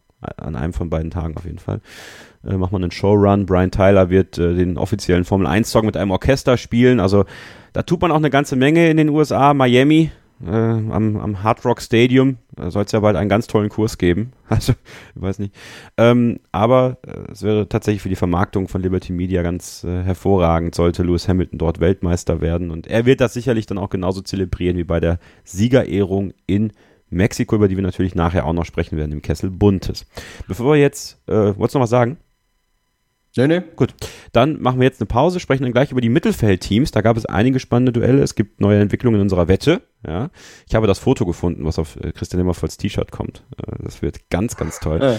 Und ähm, ein Hinweis in einer Sache von meinsportpodcast.de, wenn ihr Fußballfans seid und äh, die gewohnt tolle Vorschau auf die Bundesligaspiele hören wollt, dann empfehle ich das Bully Special. Einst habe ich das moderiert, jetzt macht es Julius Eid von BVB, unserem BVB-Podcast hier auf meinsportpodcast.de. Also wie immer mit neun Partien, 18 Gästen und eurer Vorschau auf den anstehenden Bundesligaspieltag äh, mit Fans, Experten, mit Bloggern und jedem, der dabei sein will. Also wenn ihr Fußballfans seid und einen Lieblingsfan in der Bundesliga habt und mal mitmachen wollt, dann meldet euch gerne bei Julius, at Julius Wiete auf Twitter, der wird sich sehr freuen und äh, ja, hört da mal rein. Das ist ein tolles Format, wie ich finde und so muss das Bully Special sein und so ist es wieder hier auf meinsportpodcast.de. Das war die Werbung in einer Sache. Jetzt machen wir eine kurze Pause und dann geht's weiter hier bei Starting Grid, dem Formel 1 Podcast auf meinsportpodcast.de. Die komplette Welt des Sports. Wann und wo du willst. B V Beben. Der wöchentliche Podcast zu Borussia Dortmund mit Julius Eid und Christoph Albers. Voller echter Liebe auf meinsportpodcast.de. Starting Grid, die Formel 1 Show mit Kevin Scheuren und Ole Waschkau wird dir präsentiert von motorsporttotal.com und Formel1.de. Keep racing. Auf meinsportpodcast.de. Willkommen zurück bei Starting Grid, dem Formel 1 Podcast auf meinsportpodcast.de. Kevin Scheuren und Christian Immervoll mit dem Blick zurück auf den großen Preis von Mexiko und ich habe ihm gerade ganz exklusiv äh, das Foto geschickt, was auf sein Stoffel van Dorn T-Shirt kommt. Denn ähm, Ja, unsere Wette, sie läuft ja, äh, aber Renault läuft die Zeit davon, äh, diese Wette noch für Christian zu gewinnen. Und nach der Disqualifikation von Japan sah es erstmal überhaupt nicht so aus, dass es da noch Chancen drauf äh, gibt. Und auch in Mexiko sind es nur derer fünf Punkte gewesen für Renault, die sie sammeln konnten. Gut für Renault, aber dass McLaren keinen Punkt gesammelt hat, obwohl es sehr aussichtsreich aussah, aber aus welchen Gründen auch immer man das nicht geschafft hat. Ähm, diese Disqualifikation, Christian, du hast es ja, ich glaube, du warst im Flugzeug, als das rausgekommen ist, tatsächlich. Ähm, wie hast du es wahrgenommen vor Ort? Wie hast du die Renault-Verantwortlichen wahrgenommen? Hast du mit jemandem sprechen können daraufhin? Und warst du überrascht, dass sie keinen Einspruch eingelegt haben? Nee, weil das haben Sie eigentlich ganz gut erklärt. Sie haben gesagt, wir haben eigentlich schon alle Fakten auf den Tisch gelegt in unserer ersten Antwort oder Erklärung, die wir an die vier eingereicht haben. Und gegen so eine Entscheidung protestieren kannst du ja nur dann, wenn du in irgendeiner Form New Evidence hast, also rein vom Ablauf her ja, du kannst nicht sagen, so, äh, ich, ich lege jetzt hier Protest ein, aber ich sag nochmal das gleiche wie vorher. Das geht echt nur, wenn du was Neues beitragen kannst. Bei Renault hat man gesagt, nee, okay, von unserer Seite liegt alles auf dem Tisch, also hätte ein Protest einfach gar keinen Sinn mehr. Und deswegen hat man den auch nicht mehr eingelegt. Das Urteil selbst mutet auf mich irgendwie ein bisschen merkwürdig an, weil es einerseits heißt, das technische System ist per se legal aber die Bedienung davon sozusagen ist eine Fahrhilfe und Fahrhilfe in dem Sinn eigentlich nicht gestattet. Ähm, ja, merkwürdig, oder? Haben sich mit Sicherheit auch viele Leser gesagt, das verstehen sie nicht so richtig. Es geht auch vielen im Paddock so. Renault argumentiert auch genau gleich. Ähm, ja, und mir, mir, mir geht's ähnlich. Ich verstehe es auch nicht genau. Letztendlich muss man sagen, es wurde vielleicht größer gekocht, dadurch, dass der Fall eben ein bisschen vertrackt war, als es eigentlich war, weil es ging jetzt nicht drum, das muss man mal, glaube ich, klarstellen, dass da irgendwas automatisch gebremst hätte oder der Bremsvorgang deswegen später möglich war oder weiß der Geier. Es ging nur drum, dass das Verstellen der Bremskraft von vorne nach hinten und umgekehrt, das ja sowieso passiert. Also wenn die manuell auf den Schalter drehen, ähm, ist das ja erlaubt, dass dieses manuell am Schalter drehen den Fahrern teilweise durch eine Art Vorprogrammierung abgenommen wurde. Ähm, das heißt, die können jetzt genauso bremsen, die können sich jetzt genau die gleichen Bremseinstellungen machen wie vorher. Sie müssen halt nur einen Knopf manuell drücken anders hat es ein System für sie teilweise gemacht. Ähm, Performance-Unterschied also null. Ähm, Reglementunterschied groß, weil neun Punkte hätte jetzt aber auch nicht im Hinblick auf die WM, glaube ich, gerade fett gemacht, so ehrlich muss man auch sein. Ähm, interessant vielleicht noch ein bisschen in der medialen Darstellung untergegangen. Romain Grosjean hat das später verraten. Die fahren schon seit 2015 mit diesem System. Mhm. Es ist erst jetzt jemandem aufgefallen. Ähm, vielleicht erstmal erstmal noch, also zwei Sachen, die mir dazu aufgefallen sind. Äh, ich habe so einen wilden Vergleich geschlagen zur, ähm, zum, zur Verurteilung von Uli Hoeneß damals für Steuerhinterziehung. Er hat ja die Selbstanzeige gemacht und damit natürlich ist er dem, also war die Strafe eigentlich relativ klar, äh, die er bekommen würde. Man ist auch nicht weiter hinterhergegangen, ob vielleicht noch was mehr dahinter gesteckt hätte. Ähm, ist es bei Renault so ein bisschen der gleiche Fall gewesen, dass sie diese Strafe ganz schnell genommen haben, bevor, wenn sie jetzt Einspruch einlegen, doch noch über die ganze Saison geschaut wird, äh, sie vielleicht aus der Wertung genommen werden, sie kein Geld bekommen, sie brauchen ja trotzdem das Geld aus dem Pot ähm, und sie so gesagt haben, okay, dann nehmen wir das jetzt, äh, ist in Ordnung und dann legen wir das beiseite und dann geht da keiner mehr hinterher. Nee, das glaube ich nicht, weil eigentlich in den Statuten heißt es ja, es gibt diese Einspruchsfrist bis eine halbe Stunde nach dem Rennen. Ähm, und danach steht das Ergebnis an und für sich fest. Jetzt gab es in der Vergangenheit immer wieder mal Fälle, wo dann auch Michael Schumacher zum Beispiel, wo dann auch nachträglich Punkte gelöscht wurden. Ich weiß nicht, ob es da ein Reglement-Schlupfloch gibt für solche Fälle oder, oder ob man das dann irgendwann mal einfach abgeschafft hat, um ein Ergebnis feststehen zu haben. Aber meines Wissens ist es so, dass du nachträglich nicht mehr in diese Ergebnisse eingreifen kannst, sondern das ist jetzt so. Und ich glaube, Renault war tatsächlich überzeugt davon, dass das nichts Illegales ist.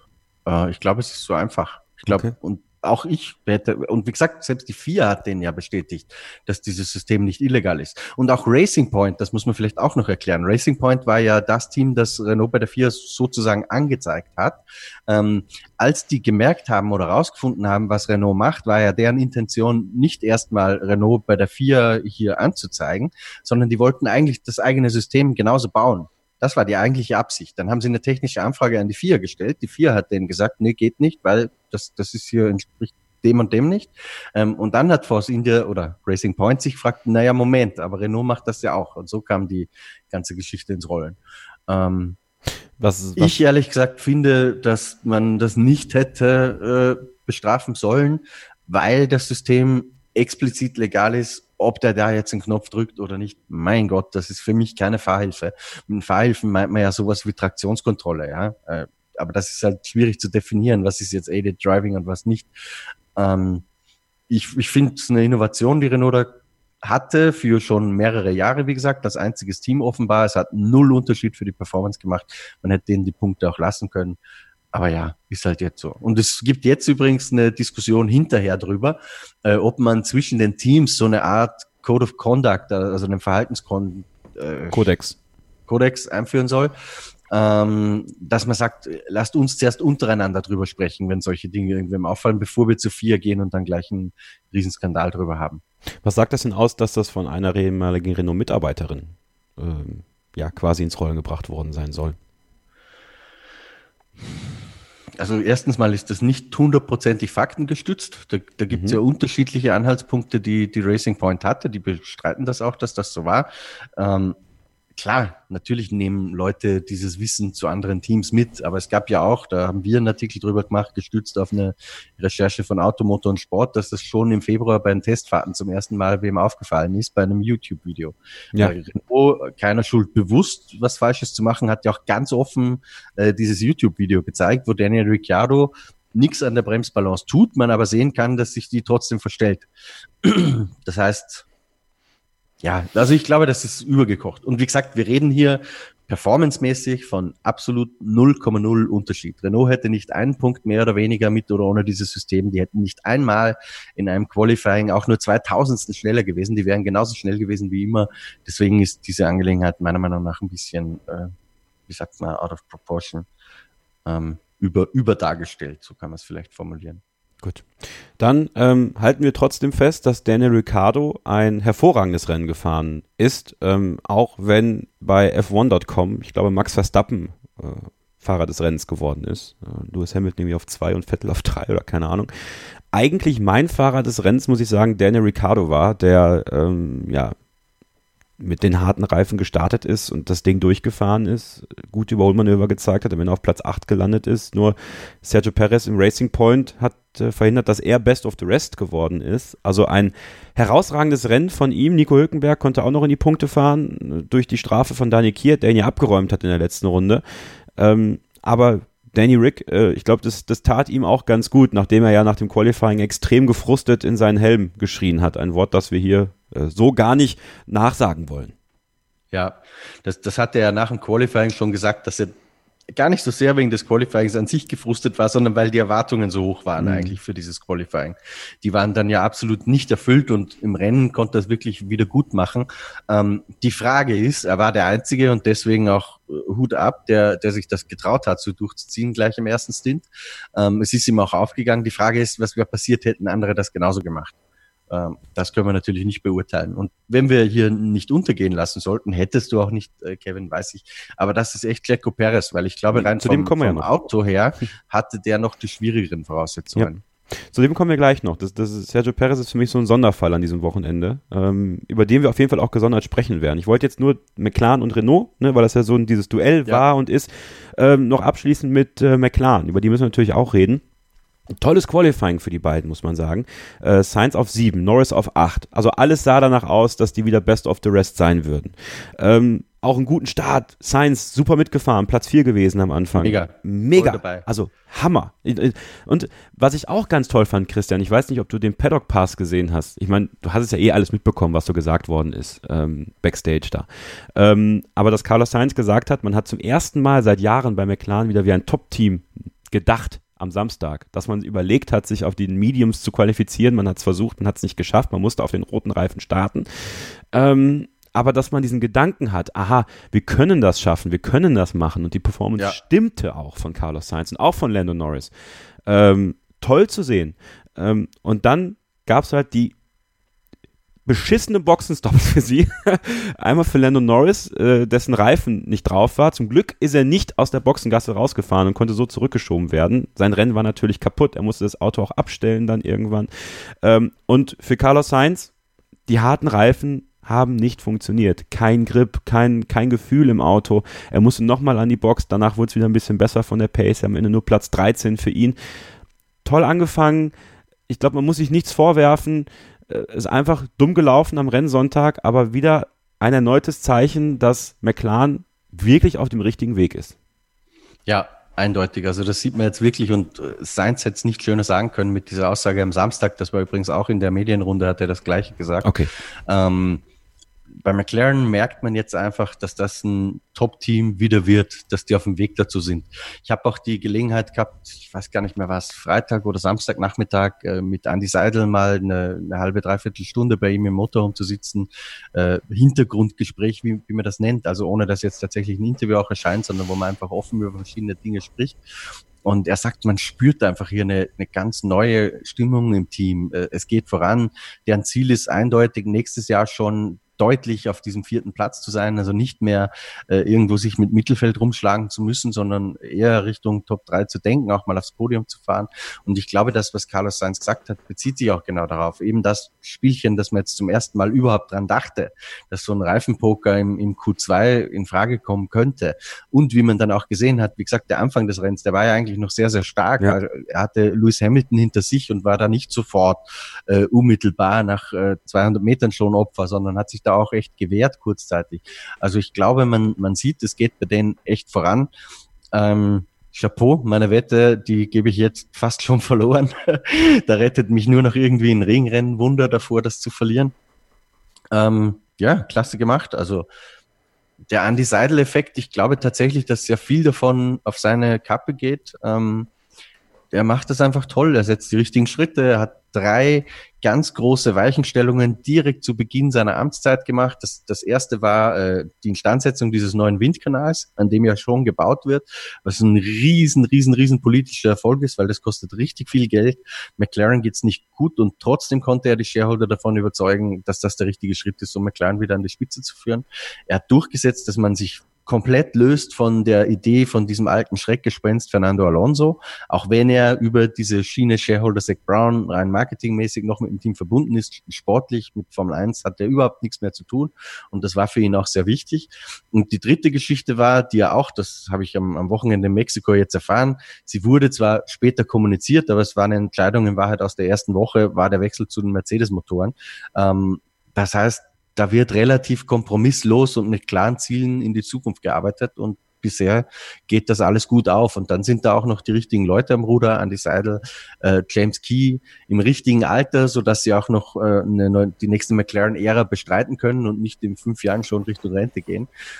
Also da gibt's momentan nicht viel zu kritisieren. Und Zach Brown hält sich zurück. Also Richtig. Er, er, er ist im Hintergrund, ähm, er macht lustige Social Media Videos tatsächlich, war im, äh, wie heißt ja mein Raum, der heißt Mission Control. Und da darf eigentlich keine Kamera rein. Aber Zach das, Brown. Das war ja für Andy Seidel eine seiner Bedingungen, dass er den McLaren-Vertrag unterschrieben hat, dass er wirklich komplette Autorität hat über das ja. Formel 1-Team. Und das merkt man auch, dass sich Zach Brown aus diesen Geschichten jetzt raushält. Und ich glaube, Zach Brown mag auch diese starken Persönlichkeiten neben sich. Das war das Problem mit Eric Bouillet. Das war er nie. Also es ist ja, Möglich, ja. Also bei allem und, Respekt und vor die, ihm. Die sportliche Leitung kann Zach Brown auch nicht, das muss man auch Nein. ganz klar sagen. Das ist einer, der kommt aus dem Marketing, dafür ist genau. er möglicherweise wahrscheinlich auch gut. Weiß ich nicht, ich habe noch nie mit ihm gearbeitet, auch wenn er formell gesehen ja eine Zeit lang mein Chef war, als Chairman, Non-Executive Chairman von, von Motorsport Network. Ähm, aber natürlich hatten wir im Tagesgeschäft nichts miteinander zu tun.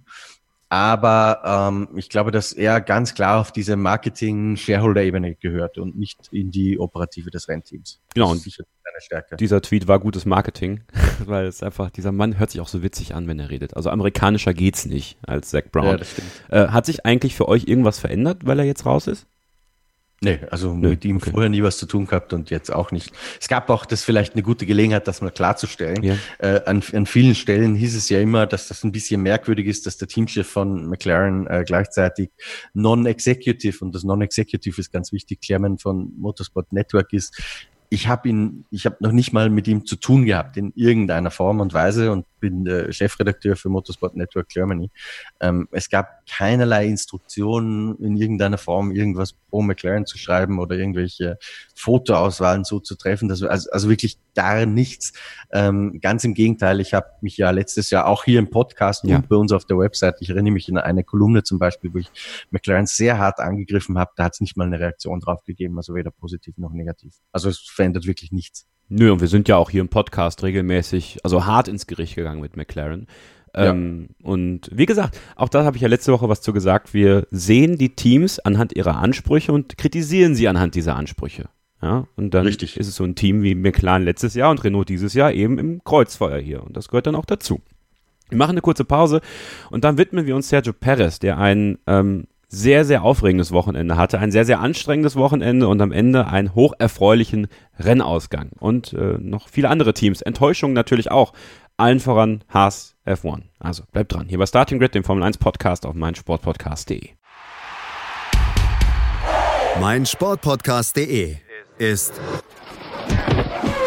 Sport für die Ohren. Like uns auf Facebook. Die aktuellsten Themen aus der Welt des Sports. Auf meinsportpodcast.de. Willkommen zurück bei Starting Grid, dem Formel 1 Podcast auf meinsportpodcast.de. Sergio Perez, das Heimrennen in Mexiko, sehr viele Medienauftritte, sehr viel Aufmerksamkeit, äh, sehr viel Anspannung bei ihm auch, weil eben so viel auf seinen Schultern lastet und bislang war ihm der Mexiko Grand Prix nicht so ganz hold. Äh, aber in diesem Jahr hat sich das geändert. Ein Qualifying, äh, was für ihn relativ erfolgreich war, Platz 11, ähm, hätte sicher ja noch weiter nach vorne gehen können für ihn, aber im Rennen dann saubere Leistung. Er war wieder da, wenn er da sein musste. Platz 7 für Checo Perez. Christian, ähm, in der Wahrnehmung der Leute habe ich das Gefühl, ist das gar nicht so richtig angekommen, was Sergio Perez da eigentlich geleistet hat. Äh, weil ich glaube, so viele Leute denken, der ist eh immer da äh, und der gehört auch irgendwo dahin. Das ist schon normal, dass der da steht.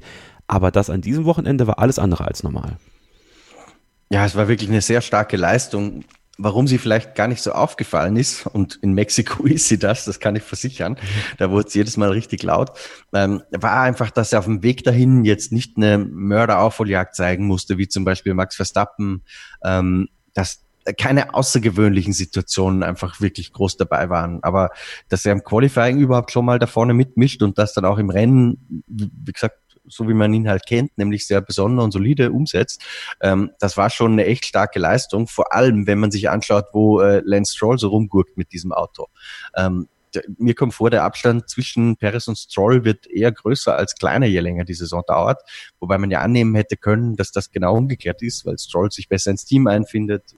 Vater lassen wir jetzt mal äh, sportlich einfach außen vor. Spielt offenbar tatsächlich keine Rolle. Das ist einfach also für mich sind das zwei verschiedene Ligen da bei Racing Point. Da ist wirklich Perez ähm, ganz hervorragend unterwegs und er hat jetzt auch die letzten, was weiß ich, seit der Sommerpause hat er in fast jedem Rennen echt gut gepunktet. Also es, es kommt richtig. jetzt auch wieder dieses Ding, dass Racing Point in der Saison sich steigern kann. Dieses Jahr war es ein bisschen später als die letzten Jahre ähm, und da hat Perez einen, meiner Meinung nach einen sehr, sehr großen Anteil dran. Ja, Lance Stroll äh, seit der Sommerpause nur ein, nee, zweimal gepunktet. Spa und in Japan. Ja, genau. Also und dann hat der da ein Zwölfer drin in Hockenheim. Das war das glückliche Rennen, das wenn wir uns erinnern, genau. mit, dem, mit dem Regen. Wenn, wenn du den mal wegtust, ist der nirgendwo. Ja, man muss mittlerweile Welt. bei ihm echt von Rumgurken sprechen. Also das ist wirklich. Absolut. Ähm, ja. Also wenn Racing Point, ähm, man sagt wieder sehr oft Force India, ist mir aufgefallen am Wochenende. war ganz witzig. ähm, wenn man da wirklich dauerhaft Erfolg haben will, muss man, glaube ich, also wir brechen gerne eine Lanze für Lance. Ähm, sind auch große Fans hier, logischerweise, von ihm. Hat ja auch Geburtstag gehabt. Happy Birthday, Lance. Ähm, aber da muss man was tun. Also da muss äh, bei allem Respekt und, und auch Talent, was er haben soll, er ruft es zu wenig ab. Im Rennen kommt er zwar ran, aber er verliert einfach auch zu viel Boden mit seinen schlechten Qualifyings. Das ist einfach so. Ja, also Stimmt. Äh, interessanterweise hat er meistens seine besten Rennen, wenn er durch ein schlechtes Qualifying dazu gezwungen wird, eine ja. mutigere Einstoppstrategie zu fahren oder mit einem sehr langen ersten Stint, dann, dann kriegt er das häufiger vielleicht sogar als andere äh, manchmal hin. Aber das ist halt auch ein bisschen Glück dann, ehrlich gesagt. Aber ja. so wirklich aus der Pace raus, ist ja echt eine einzige Enttäuschung in letzter Zeit. Ich weiß nicht, wie, wie viele Qualifyings ist er ausgeschieden in Q3? Das waren ja irgendwie Ja. die ersten zehn oder Bis so auf, hintereinander. bis, bis auf eins Ähm. doch dieses Jahr, oder? Ich glaube, der war noch einmal in Q2 gefühlt. Ein, ja, ja, einmal, ich, einmal ist er weitergekommen, weil ich Ja. weiß, die Serie hat irgendwann geändert. Ja. Aber ja, das ist schon sehr, sehr enttäuschend. Und Perez hat mich sehr gefreut, weil wirklich, ich habe ja, wie gesagt, vor dem Rennen noch kurz rübergegangen, mal in dieses Stadion, die Atmosphäre äh, eingeatmet und also für die Fans war das extrem wichtig, dass die jetzt auch mal was zu jubeln hatten hier beim Heim Prix und die Stimmung echt, also das ist wirklich Gänsehaut. Vielleicht ein kurzes Wort zu Toro Rosso, die ähm, ja inner, immer innerhalb der Punkte performt haben, in jeder Session immer gut dabei waren. Ähm, Im Rennen, wie gesagt, die Kiat-Geschichte, der Torpedo ist zurück. Ja, ähm, hat sich damit selber ein bisschen kaputt gemacht. Pierre Gasly auf Platz 9 gefahren, kann man, glaube ich, sehr zufrieden sein. Also mit den zwei Punkten, die da unterm Strich stehen bleiben, eigentlich nicht, weil ich glaube, übers Wochenende gesehen war die Performance stärker als das. Die, die hatten ja auch, der, ich glaube, die hatten beide im Q3 oder zumindest einen Beide, ja, und ja. waren mit dem zweiten knapp dran. Ja. Also beide drin. Ähm, da kann dann auch mehr rauskommen als zwei Punkte. Das haben sie nicht geschafft, aber rein von der Performance her waren sie echt sehr, sehr stark. Was, glaube ich, auch damit zu tun hat, dass der Honda-Motor in dieser Höhenluft aus irgendeinem Grund relativ gut zu funktionieren scheint. Hat auch Toto Wolf ja gesagt in einem Artikel, der demnächst bei uns erscheinen wird, ähm, dass er glaubt, dass Honda in Mexiko unter diesen sehr speziellen Bedingungen zum ersten Mal sogar stärker war als der Mercedes-Motor. Ja. Mal sehen, was äh, die nächsten Rennen für Toro Rosso äh, so liefern werden. Alfa Romeo, ja, also die Saison ist abgehakt, glaube ich. bei den beiden, vor allem bei Kimi Räikkönen. Ganz ehrlich, ich krieg's bei denen nicht mal mehr mit. Ja, was da das ist das passiert. Problem. Es passiert einfach nichts. Du hast, äh, du hast mit Fred Vasseur gesprochen. Was ist denn da los? Also da, da ist ja gar nichts mehr an Bewegung. Ich meine, Dovinazzi, da können wir immer noch sagen, ja, der findet sich rein und er ist auch sehr froh, dass er sich reinfindet und dass er jetzt stärker fährt und sich vielleicht auch ein bisschen davon löst, was er zu Beginn der Saison gesagt hat, dass er sich an Kimi Räikkönen anpassen will. Das sollte er nämlich nicht tun, äh, weil Ja, dann wird's hat, nicht hat besser. aber vielleicht auch damit zu tun, dass einfach Kimi jetzt irgendwie, man, man hat das Gefühl, er hat keine Lust mehr. Das mag Giovinazzi ein bisschen helfen im direkten Vergleich. wieder mal die Pistole auf die Brust, sollte man sich auch bei Alpha im Sinne der Entwicklung überlegen, ob man 2020, äh, also ob man Kimi nicht vielleicht anbietet, du, wir nehmen jemand anderen? Mm, Ich weiß nicht, ob Kimi nicht, wenn das Auto wieder funktioniert, glaube ich, dass der auch sehr schnell wieder äh, sehr viel Lust haben kann. Okay. Ich glaube nur momentan hat er keine mehr, weil man sieht, das geht nirgendwo hin. Jetzt habe ich mir gerade mal die Konstrukteurs-WM hier aufgemacht. Nach vorne ergibt es auch gar keinen Sinn mehr, in dieses Auto große Ressourcen zu investieren, weil 29 Punkte auf Racing Point, das wird nicht passieren. Nach hinten hat man sieben Punkte Vorsprung auf Haas. Das müsste unter normalen Bedingungen reichen, wobei da wäre ich mir noch nicht hundertprozentig sicher, weil Haas ähm, sind zwar grottenschlecht unterwegs momentan, ähm, aber bei denen kann es halt immer einen Ausreißer geben. Da- Das ist ja plötzlich, äh, passt zufällig irgendwo passen die Parameter des Autos auf eine Strecke und die explodieren. Aber unter normalen Umständen ist Alfa Romeo Achter der Konstrukteurs-WM. Nach vorn wird es nicht mehr gehen. Ergibt keinen großen Sinn, glaube ich, in dieses Auto noch wahnsinnig viel zu investieren. Alter, was macht Haas eigentlich? Das ist ja heftig, wie schlecht Ja. die sind. Also, und dass sie das auch so weglachen, so. Also alle, also Magnussen und Grosjean, ach ja, hm, ist so, wir wussten, was passiert. Äh, Ole hat ja ähm, witzigerweise vor Mexiko gesagt, dass er Grosjean auch als letzten sehen würde. Wir tippen immer den letzten. Er hat gesagt, ja, Grosjean hat da auch große Chancen für. Ich dachte erst so, nee, Quatsch, ne? Aber das sah wirklich fast danach aus. Also hat sich ja harte Ja. Duelle mit Kubica geliefert. Ähm, und man muss wirklich sagen, Williams hat an diesem Wochenende besser, also für Williams Verhältnisse besser performt als Haas für Haas Verhältnisse. Die waren tatsächlich fast auf, auf gleichem Niveau. Also Das ist beschämend für Haas. gemessen an dem, wie schlecht Williams normalerweise ist. Sorry. Ja. Ja, es ist, es ist beschämend. Ähm, ich glaube, die haben jetzt einfach auch aufgegeben. Die, die merken jetzt, dass das war nichts mehr, das wird nichts mehr. Ich, ich hoffe nur, dass das stimmt, was sie sagen, dass sie nämlich das verstanden haben, was mit diesem Auto passiert ist, äh, damit sie es dann nächstes Jahr besser hinkriegen. Also es ist tatsächlich krass, wenn du dir überlegst, am Saisonbeginn, ähm, Melbourne waren die, das habe ich so in Erinnerung, eigentlich ziemlich klar oder, oder zumindest best of the rest, oder? ja, also ich, die waren best of the rest quasi. So, und dann, dann hatten sie ein paar Mal Pech, wo das Auto aber eigentlich gut war und irgendwann plötzlich ging nichts mehr. Und jetzt sind sie Neunter in der WM. Also wenn das, wenn das so stand, Monaco, Barcelona jemand gesagt hätte, äh, ich glaube, das hätten sie selbst nicht geglaubt. Und jetzt ist es ja schon so, dass der Galgenhumor wenigstens einigermaßen unterhaltsam wird, weil Günther Steiner hat in seiner Medienrunde äh, nach dem Qualifying gemeint, dass man gefragt hat, wie es eigentlich läuft, sagt er ja, meine Autos sind noch auf der Runde. Wow. Nun, also Humor hat er ja der Günther Steiner. Ähm, Williams, äh, kurzes Wort auch noch zu denen. George Russell auf 16, Robert Kubica auf 18, haben sich auch intern ein heißes Duell geliefert, obwohl ich glaube, sich Kubica da nur zurückgerundet hat, quasi gefühlt. Ähm, kann aber auch getäuscht haben. Ähm, jedenfalls auch da, äh, ja, das Maximum aus dem Auto geholt, äh, sich wieder auch mal, weiß nicht, ob man sich wieder zerstritten hat, noch ein bisschen mehr. Ähm, aber George Russell mit einem guten Ergebnis, weil eben nicht Vorletzter. Zu Williams sportlich kann ich ehrlich gesagt nichts sagen. Da, das habe ich zu wenig beobachtet. Ich weiß nur, dass die jetzt mit diesem neuen Flügel fahren. Ähm, aber es interessiert doch ehrlich gesagt keinen mehr, weil ganz egal, was die machen, sie sind sowieso letzter. Ähm, das Einzige, wo man vielleicht ein Update geben kann, ist zu diesem Konflikt. Ähm, ich glaube, dass der existiert, aber man sagt zumindest, man habe sich gesprochen und es sei alles in Ordnung. Lassen wir das mal so stehen. Okay.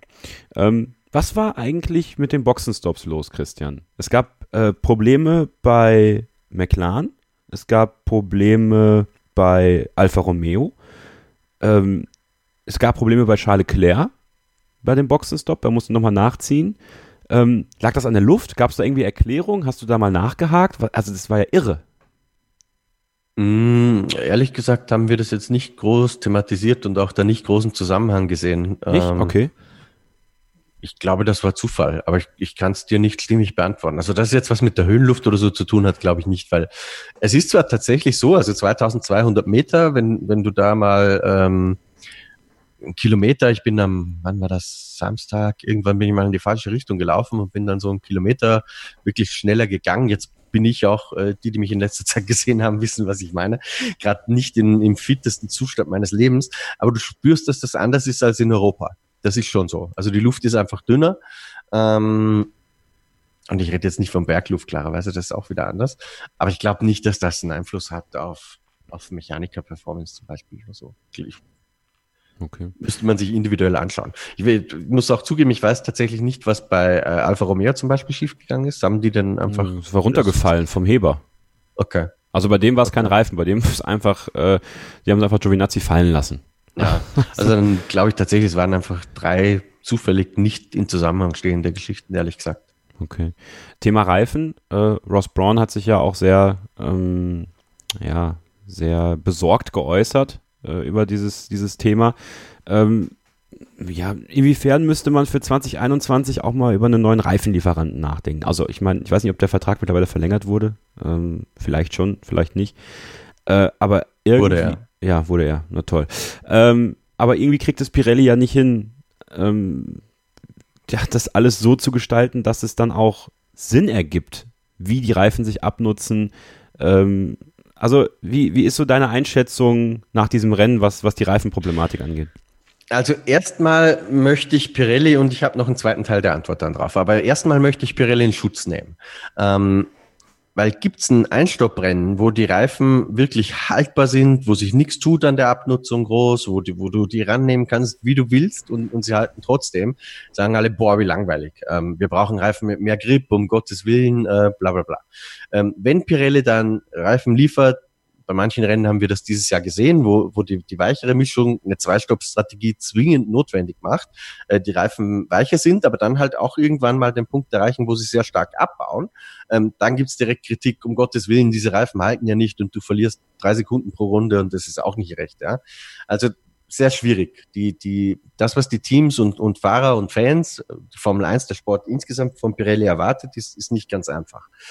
Nichtsdestotrotz glaube ich zweitens, dass es in der Vergangenheit äh, Firmen gegeben hat, die das Thema besser im Griff hatten.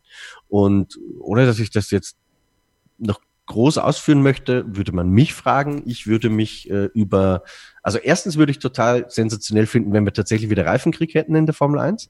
Ähm, dadurch, dass es äh, nicht wahnsinnig viele Tests mehr gibt, ist ja auch dieses Entwicklungsschlachtthema, das mal der Grund dafür war, dass man das verboten hat oder unmöglich gemacht hat, eigentlich meiner Meinung nach kein Thema mehr, weil wenn Michelin und Pirelli jetzt zum Beispiel äh, in ihren Laboren einen Haufen Geld verbrennen wollen, dann sollen sie das tun, aber dann würde das ja die Teams nicht mehr treffen, äh, die unendlich viel testen müssen. Das ist das eine. Und das zweite ist, ich glaube, Michelin wäre ein toller Reifenhersteller für die Formel 1. Ähm, die haben in den, in den letzten Jahren mit sehr viel Innovation äh, gezeigt, dass sie tolle Reifen bauen können. Äh, in Le Mans werden Vierfachstints teilweise durchgefahren mit vollem Push. Äh, alle Fahrer loben die Michelins, die, also auch Formel 1 Fahrer wie Mark Webber, Fernando Alonso, die nach Le Mans kommen. Ich erinnere mich noch, ich war einmal äh, mit Mark Webber Abendessen, als er gerade im, also er Porsche LMP1 gefahren ist ähm, und, und gerade nicht im Auto saß. Und äh, dann habe ich ihn so gefragt, und, wie, weil es war das erste Mal, dass ich ihn gesehen hatte, außerhalb des Formel 1 Paddocks damals, und habe ich ihn so gefragt, und, wie gefällt dir das Fahren und so. Und er meinte so, listen, I finally have tires again. Also die Pirellis stehen bei den Fahrern tatsächlich nicht so hoch im Kurs. Ähm, die andere Seite ist, wie gesagt, von Pirelli wird fast jedes Jahr was anderes verlangt und das ist halt auch nicht so einfach zu treffen. Schwieriges ja, Thema. Das ist ein absolut schwieriges Thema. Also ähm, Gibt auch sicherlich, ja, für alles Argumente, für, gegen, dazwischen vielleicht auch. Also wird auch ein Thema bleiben hier im Podcast bei euch, äh, die ihr in der Telegram-Gruppe mitdiskutiert, in der Starting Grid F1 Fans Facebook-Gruppe und überall mit dem Hashtag Starting Grid MSP. Ähm, folgt uns bei Twitter at mst-christian n für Christian Nimmervoll, at ks-0811 für mich, Kevin Scheuer und Ole Waschkau, at Mike Weiß, M-I-K-E, V-I-C-E. Geht immer auf Formel1.de für den Live-Ticker. Hervorragende Arbeit auch von Stefan Ehlen am Wochenende, der ähm, ja sehr, sehr gut durch den Ticker geleitet hat und das, was du mit reingeliefert hast, auch immer gut wiedergegeben hat, auf die Fans gehört hat und äh, da auch Meinung mit eingebracht hat. Der Kessel Buntes, der will gleich noch kurz eröffnet werden. Zwei, drei Themen haben wir dann noch und natürlich der Ausblick auf den großen Preis der USA in Austin, Texas. Bleibt dran, gleich nochmal kurz hier der äh, Schlussspurt bei Starting Grid, dem Formel 1 Podcast auf meinsportpodcast.de. Die komplette Welt des Sports. Wann und wo du willst.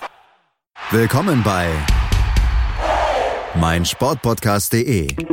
Wir sind Podcast. Wir bieten euch die größte Auswahl an Sportpodcasts, die der deutschsprachige Raum so zu bieten hat. Über 20 Sportarten, mehr als 45 Podcast-Serien, über 9000 veröffentlichte Podcasts und über 5 Millionen Podcast-Downloads allein im Jahr 2018. Wir sind Podcast. Wir sind mein Sportpodcast.de. Mein Sportpodcast.de ist Sport für die Ohren. Folge uns auf Twitter. Ein letztes Mal begrüße ich euch zurück hier bei Starting Grid, dem Formel 1 Podcast auf meinsportpodcast.de.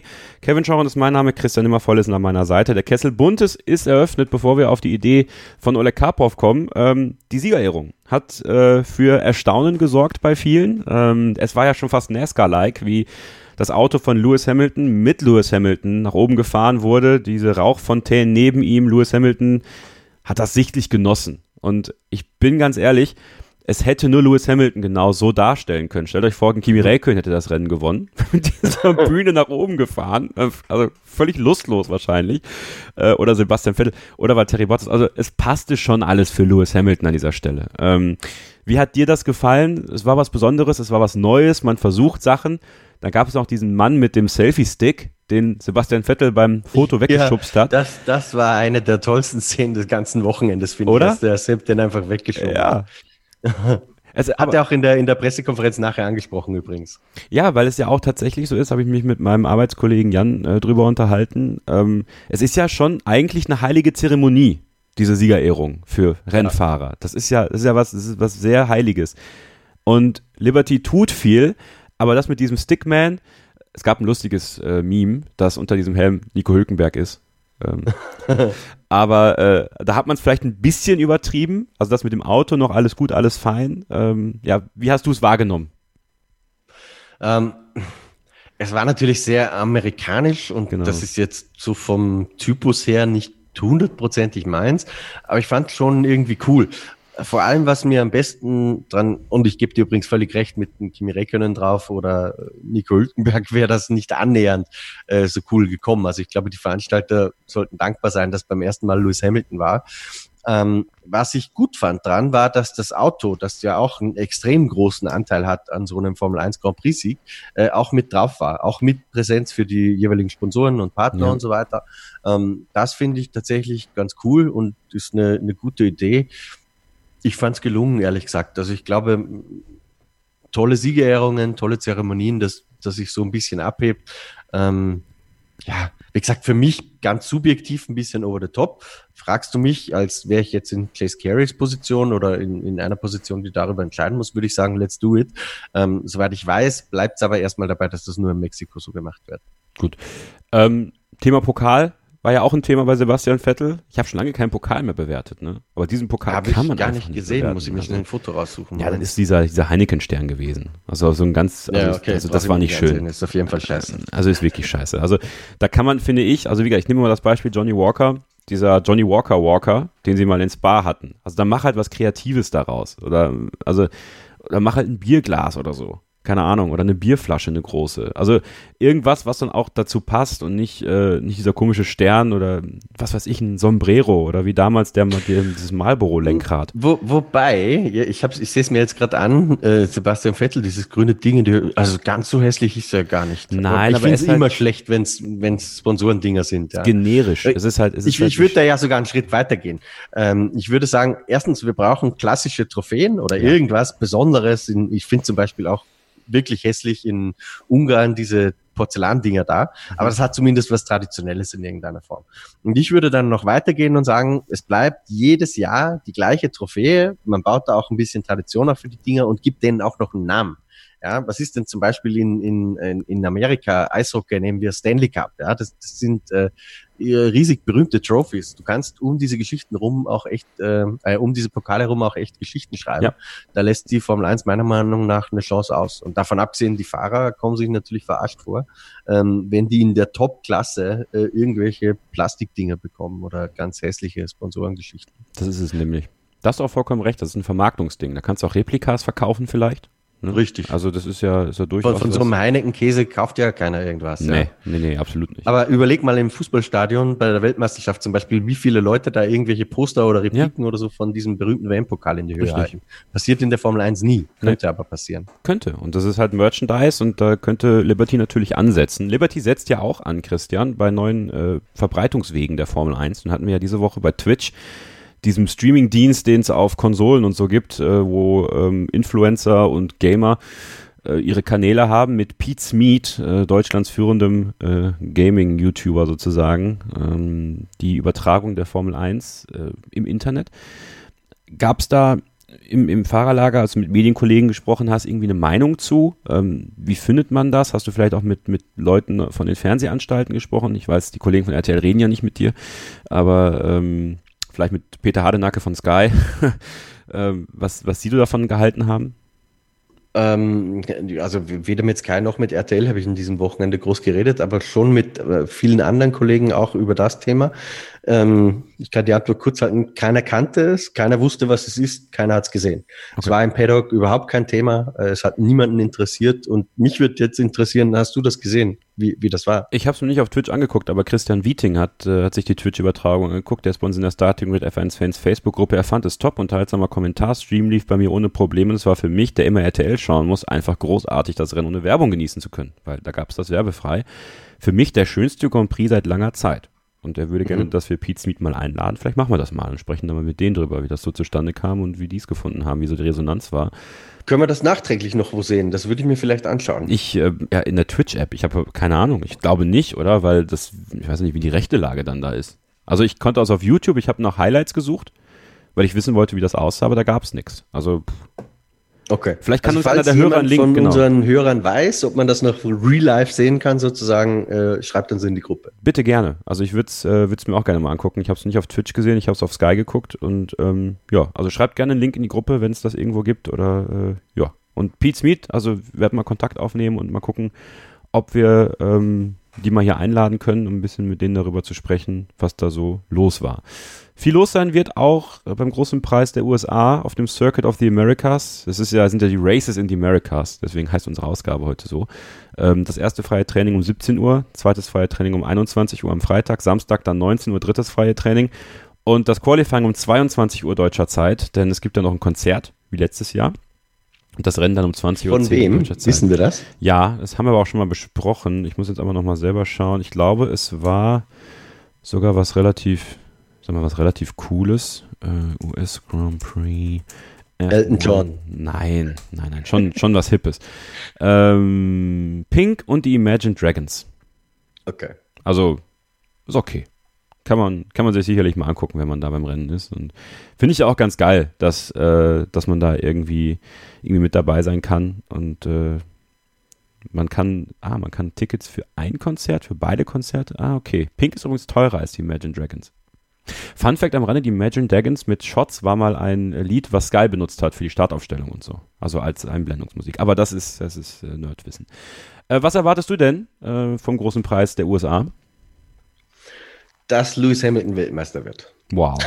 Also was Überraschendes an dieser Stelle, ja? äh, ja. Nee, keine Ahnung, ich glaube, so viel am, am, Kräfteverhältnis wird sich jetzt nicht ändern in der Woche. Die packen, fahren darüber und fertig. Was natürlich ein bisschen anders ist, ist die Nicht-Höhenlage. Ähm, die letzten Jahre war es immer sehr Mercedes-Terrain. Ich glaube, da wird dieses Jahr Ferrari ein größeres Wort mitmischen.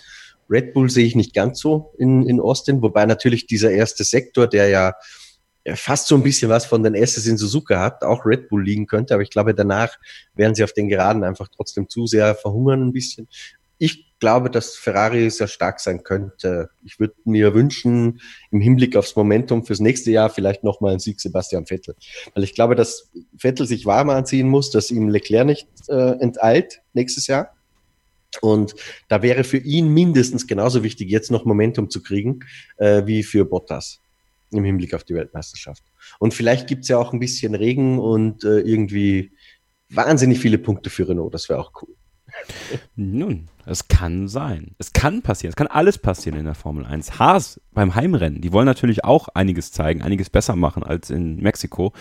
Mal sehen, ob sie das schaffen. Ähm, bevor wir gleich tippen, müssen wir, glaube ich, noch über ein Thema sprechen, was ja auch die Gemüter erhitzt hat äh, am Wochenende in, in Mexiko.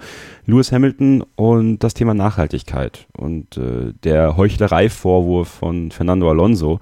Ähm, wie stehst du dazu? Wie wurde das Thema dann auch unter den Journalisten so besprochen? Man will ja jetzt im November einen Plan äh, für mehr Nachhaltigkeit in der Formel 1 präsentieren. Ähm, Lewis Hamilton macht eine ganze Menge. Ich muss sagen, ähm, es gibt viele Menschen, die, die machen das und denen kauft man es nicht ab. Lewis Hamilton kaufe ich es tatsächlich schon ab. Der geht ja auch mit ins Meer und sammelt Plastik und macht eine ganze Menge, ist ja vegan auch, ist eingestiegen bei einer veganen Burgerkette und möchte da, glaube ich, auch eine ganze Menge tun. Und ich glaube, das hat ihn auch getroffen, was Fernando Alonso da gesagt hat. Auf der anderen Seite, Fernando Alonso sollte vielleicht mal ähm, akzeptieren, dass er einfach keinen Stellenwert mehr hat in der Formel 1. Also ähm, klingt jetzt vielleicht hart, aber es ist vorbei für Fernando Alonso und sich dann immer wieder so ins Gespräch zu bringen, halte ich für eine sehr linke Tour, muss ich sagen. Ist zwar alles äh, fair game, wenn er so will, wenn das für ihn das Richtige ist, aber ich finde, er wirkt wie einer, der es nicht akzeptieren will, dass er keine Rolle mehr spielt. Und deswegen sich jetzt mit dem größten Star, den die Formel 1 hat, und das hat diese Siegerehrung auch gezeigt, die Formel 1 braucht Lewis Hamilton. Ähm, mehr denn je. Die Formel 1 braucht Lewis Hamilton heute mehr, als die Formel 1 damals Michael Schumacher brauchte. Da bin ich fest von überzeugt, weil Lewis Hamilton eine unglaubliche Strahlkraft hat. Das sieht man an seinen Social Media Followern, das sieht man daran, ähm, wie er auch angenommen wird, ob das jetzt Buhrufe sind, aber es werden immer mehr, äh, es wird immer mehr Jubel sein am Ende des Tages. Ähm, er verkörpert was, er hat Charisma, er strahlt was aus. Kein anderer Formel-1-Fahrer strahlt, vielleicht Daniel Ricciardo, äh, strahlt so viel aus wie Lewis Hamilton. Und der versucht was zu bewegen und dann kommt ein Fernando Alonso daher und sagt, das ist alles Heuchelei, der fliegt ja auch 21 Mal durch die Gegend und so weiter und so fort. Also was ist so, um das so als Abschlussthema zu nehmen, Thema Nachhaltigkeit, Formel 1, wie vereinbar ist das für dich und wie hast du das Ganze mit Hamilton und Fernando Alonso so aufgenommen? Das ist natürlich ein, ein schwieriges Thema, weil unweigerlich äh, steht man, wenn man Teil dieses Formel-1-Zirkus ist. Das ist ja nicht nur bei den Fahrern und Teamchefs so, sondern durchaus auch bei Journalisten, die da einfach beruflich manchmal keine andere Wahl haben, als viel zu fliegen. Äh, da stehst du vom Spagat, den du irgendwie meistern musst. Ich finde es allerdings, da bin ich komplett bei dir, Kevin, ähm, zu billig, Lewis Hamilton dafür anzupatzen, weil im, im Rahmen des Lebens, das er halt nun mal führt, ähm, glaube ich, dass er wie du richtig sagst, einfach seine Strahlkraft dafür einsetzt, das Richtige zu tun. Und Sebastian Vettel hat sich ähnlich geäußert. Was gut war, glaube ich, an der Geschichte, ähm, war, dass Fernando Alonso mit diesem was war es, ein Twitter oder ein Instagram-Post, weiß ich gar nicht, ich habe das Original nie gesehen, aber dass er jedenfalls durch dieses Ding eine echt große Diskussion am Wochenende jetzt in Mexiko ausgelöst hat. Ähm, und ich glaube, das triggert auch ein bisschen stärker als bisher, dass Liberty da jetzt auch Druck macht, ähm, was für die Öffentlichkeitsdarstellung auch zu tun nach außen. Und wenn du das nach außen vermarkten willst, musst du auch wirklich was tun. Und ich glaube, das werden sie tun. Ähm, Daimler zum Beispiel, ich habe ja auch mit Toto Wolf gesprochen, macht auch mit dieser Ambition 2039, also die gehen viel mehr ins Thema Hybrid-Elektro rein, wollen bis 2039 CO2-frei sein. Also da passiert was in der Branche und auch in der Formel 1 und Lewis Hamilton ist da, spielt da, glaube ich, eine sehr wichtige Rolle.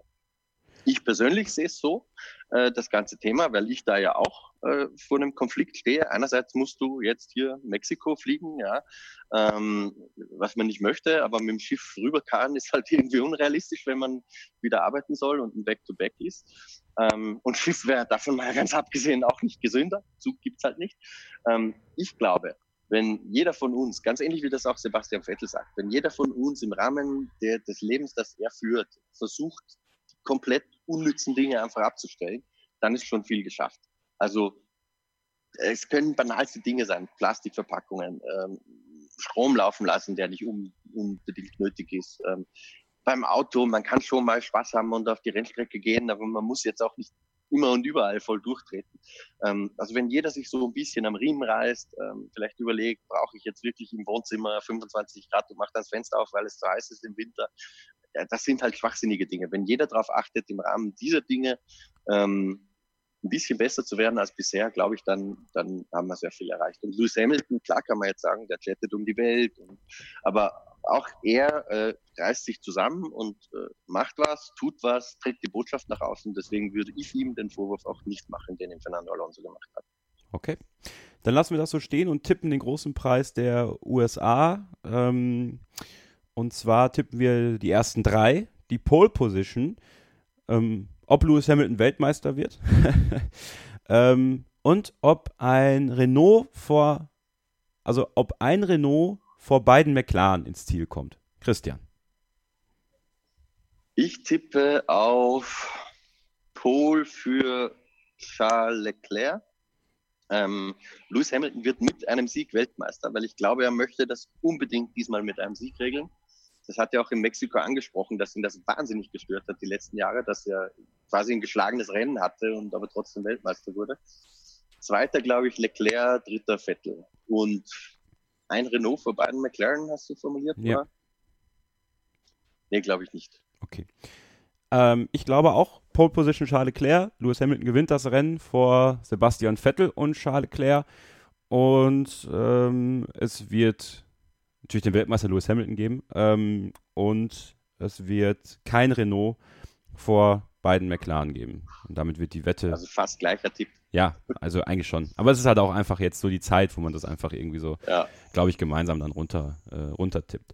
Christian. Äh, Eins haben wir jetzt übrigens vergessen, Kevin. Ach, die Olle Karpov-Idee. Nee, nee, nee. Richtig. Aber das, nee, das sparen wir uns auf den nächsten Podcast Okay, auf, gut. Weil bis dahin können wir das vielleicht noch ein bisschen vertiefen. Okay, gut. Dann machen wir das. Olle Karpovs Idee äh, für eine spannendere WM am Ende der Saison. Besprechen wir also nächste Woche, wenn dann auch Ole Waschka wieder dabei sein wird. Ich bedanke mich für die heutige Ausgabe bei Christian Nimmervoll. Danke. Bitte gern, hat Spaß gemacht. Hat wirklich Spaß gemacht. Ich glaube, wir haben viel für euch äh, zur Diskussion geliefert. Macht das in der Starting Grid F1 Fans Facebook-Gruppe, kommt in unsere Telegram-Gruppe, folgt uns bei Facebook äh, auf unserer Seite, die könnt ihr liken. Sind über 800 Leute mittlerweile. Vielen Dank, dass ihr alle an Bord seid. Rezensiert uns bei iTunes. Freuen wir uns sehr, wenn wir da was Neues lesen können, was euch gefällt, was euch nicht gefällt. Und ähm, ja, wir gehen mit äh, sch großen Schritten Richtung Jahresende. Deswegen werden wir auch dann im Dezember wieder die Griddies verteilen, unseren Jahresend-Award. Da werden wir dann nach der Saison Nominierungsthreads öffnen und euch die Möglichkeit geben, Nominierte einzureichen und dann mal schauen, wer dann die, die, die ähm, prestigereichen Awards gewinnen wird hier bei Starting Grid. Ähm, einstweilen, alles Gute, ein schönes Rennwochenende in den USA und wir hören uns dann nächste Woche wieder. Und bis dahin gilt wie immer nur eins: Keep Racing. Die komplette Welt des Sports. Wann und wo du willst. Starting Grid, der Podcast rund um den teuersten Sport der Welt mit Interviews They have everything on paper required to win the World Championship. und Analysen Taktik und Ferrari klappt nicht immer gut. vor und nach jedem Grand Prix. Starting Grid, die Formel 1 Show mit Kevin Scheuren und Ole Waschkau wird dir präsentiert von motorsporttotal.com und Formel1.de. Keep racing. Auf meinsportpodcast.de.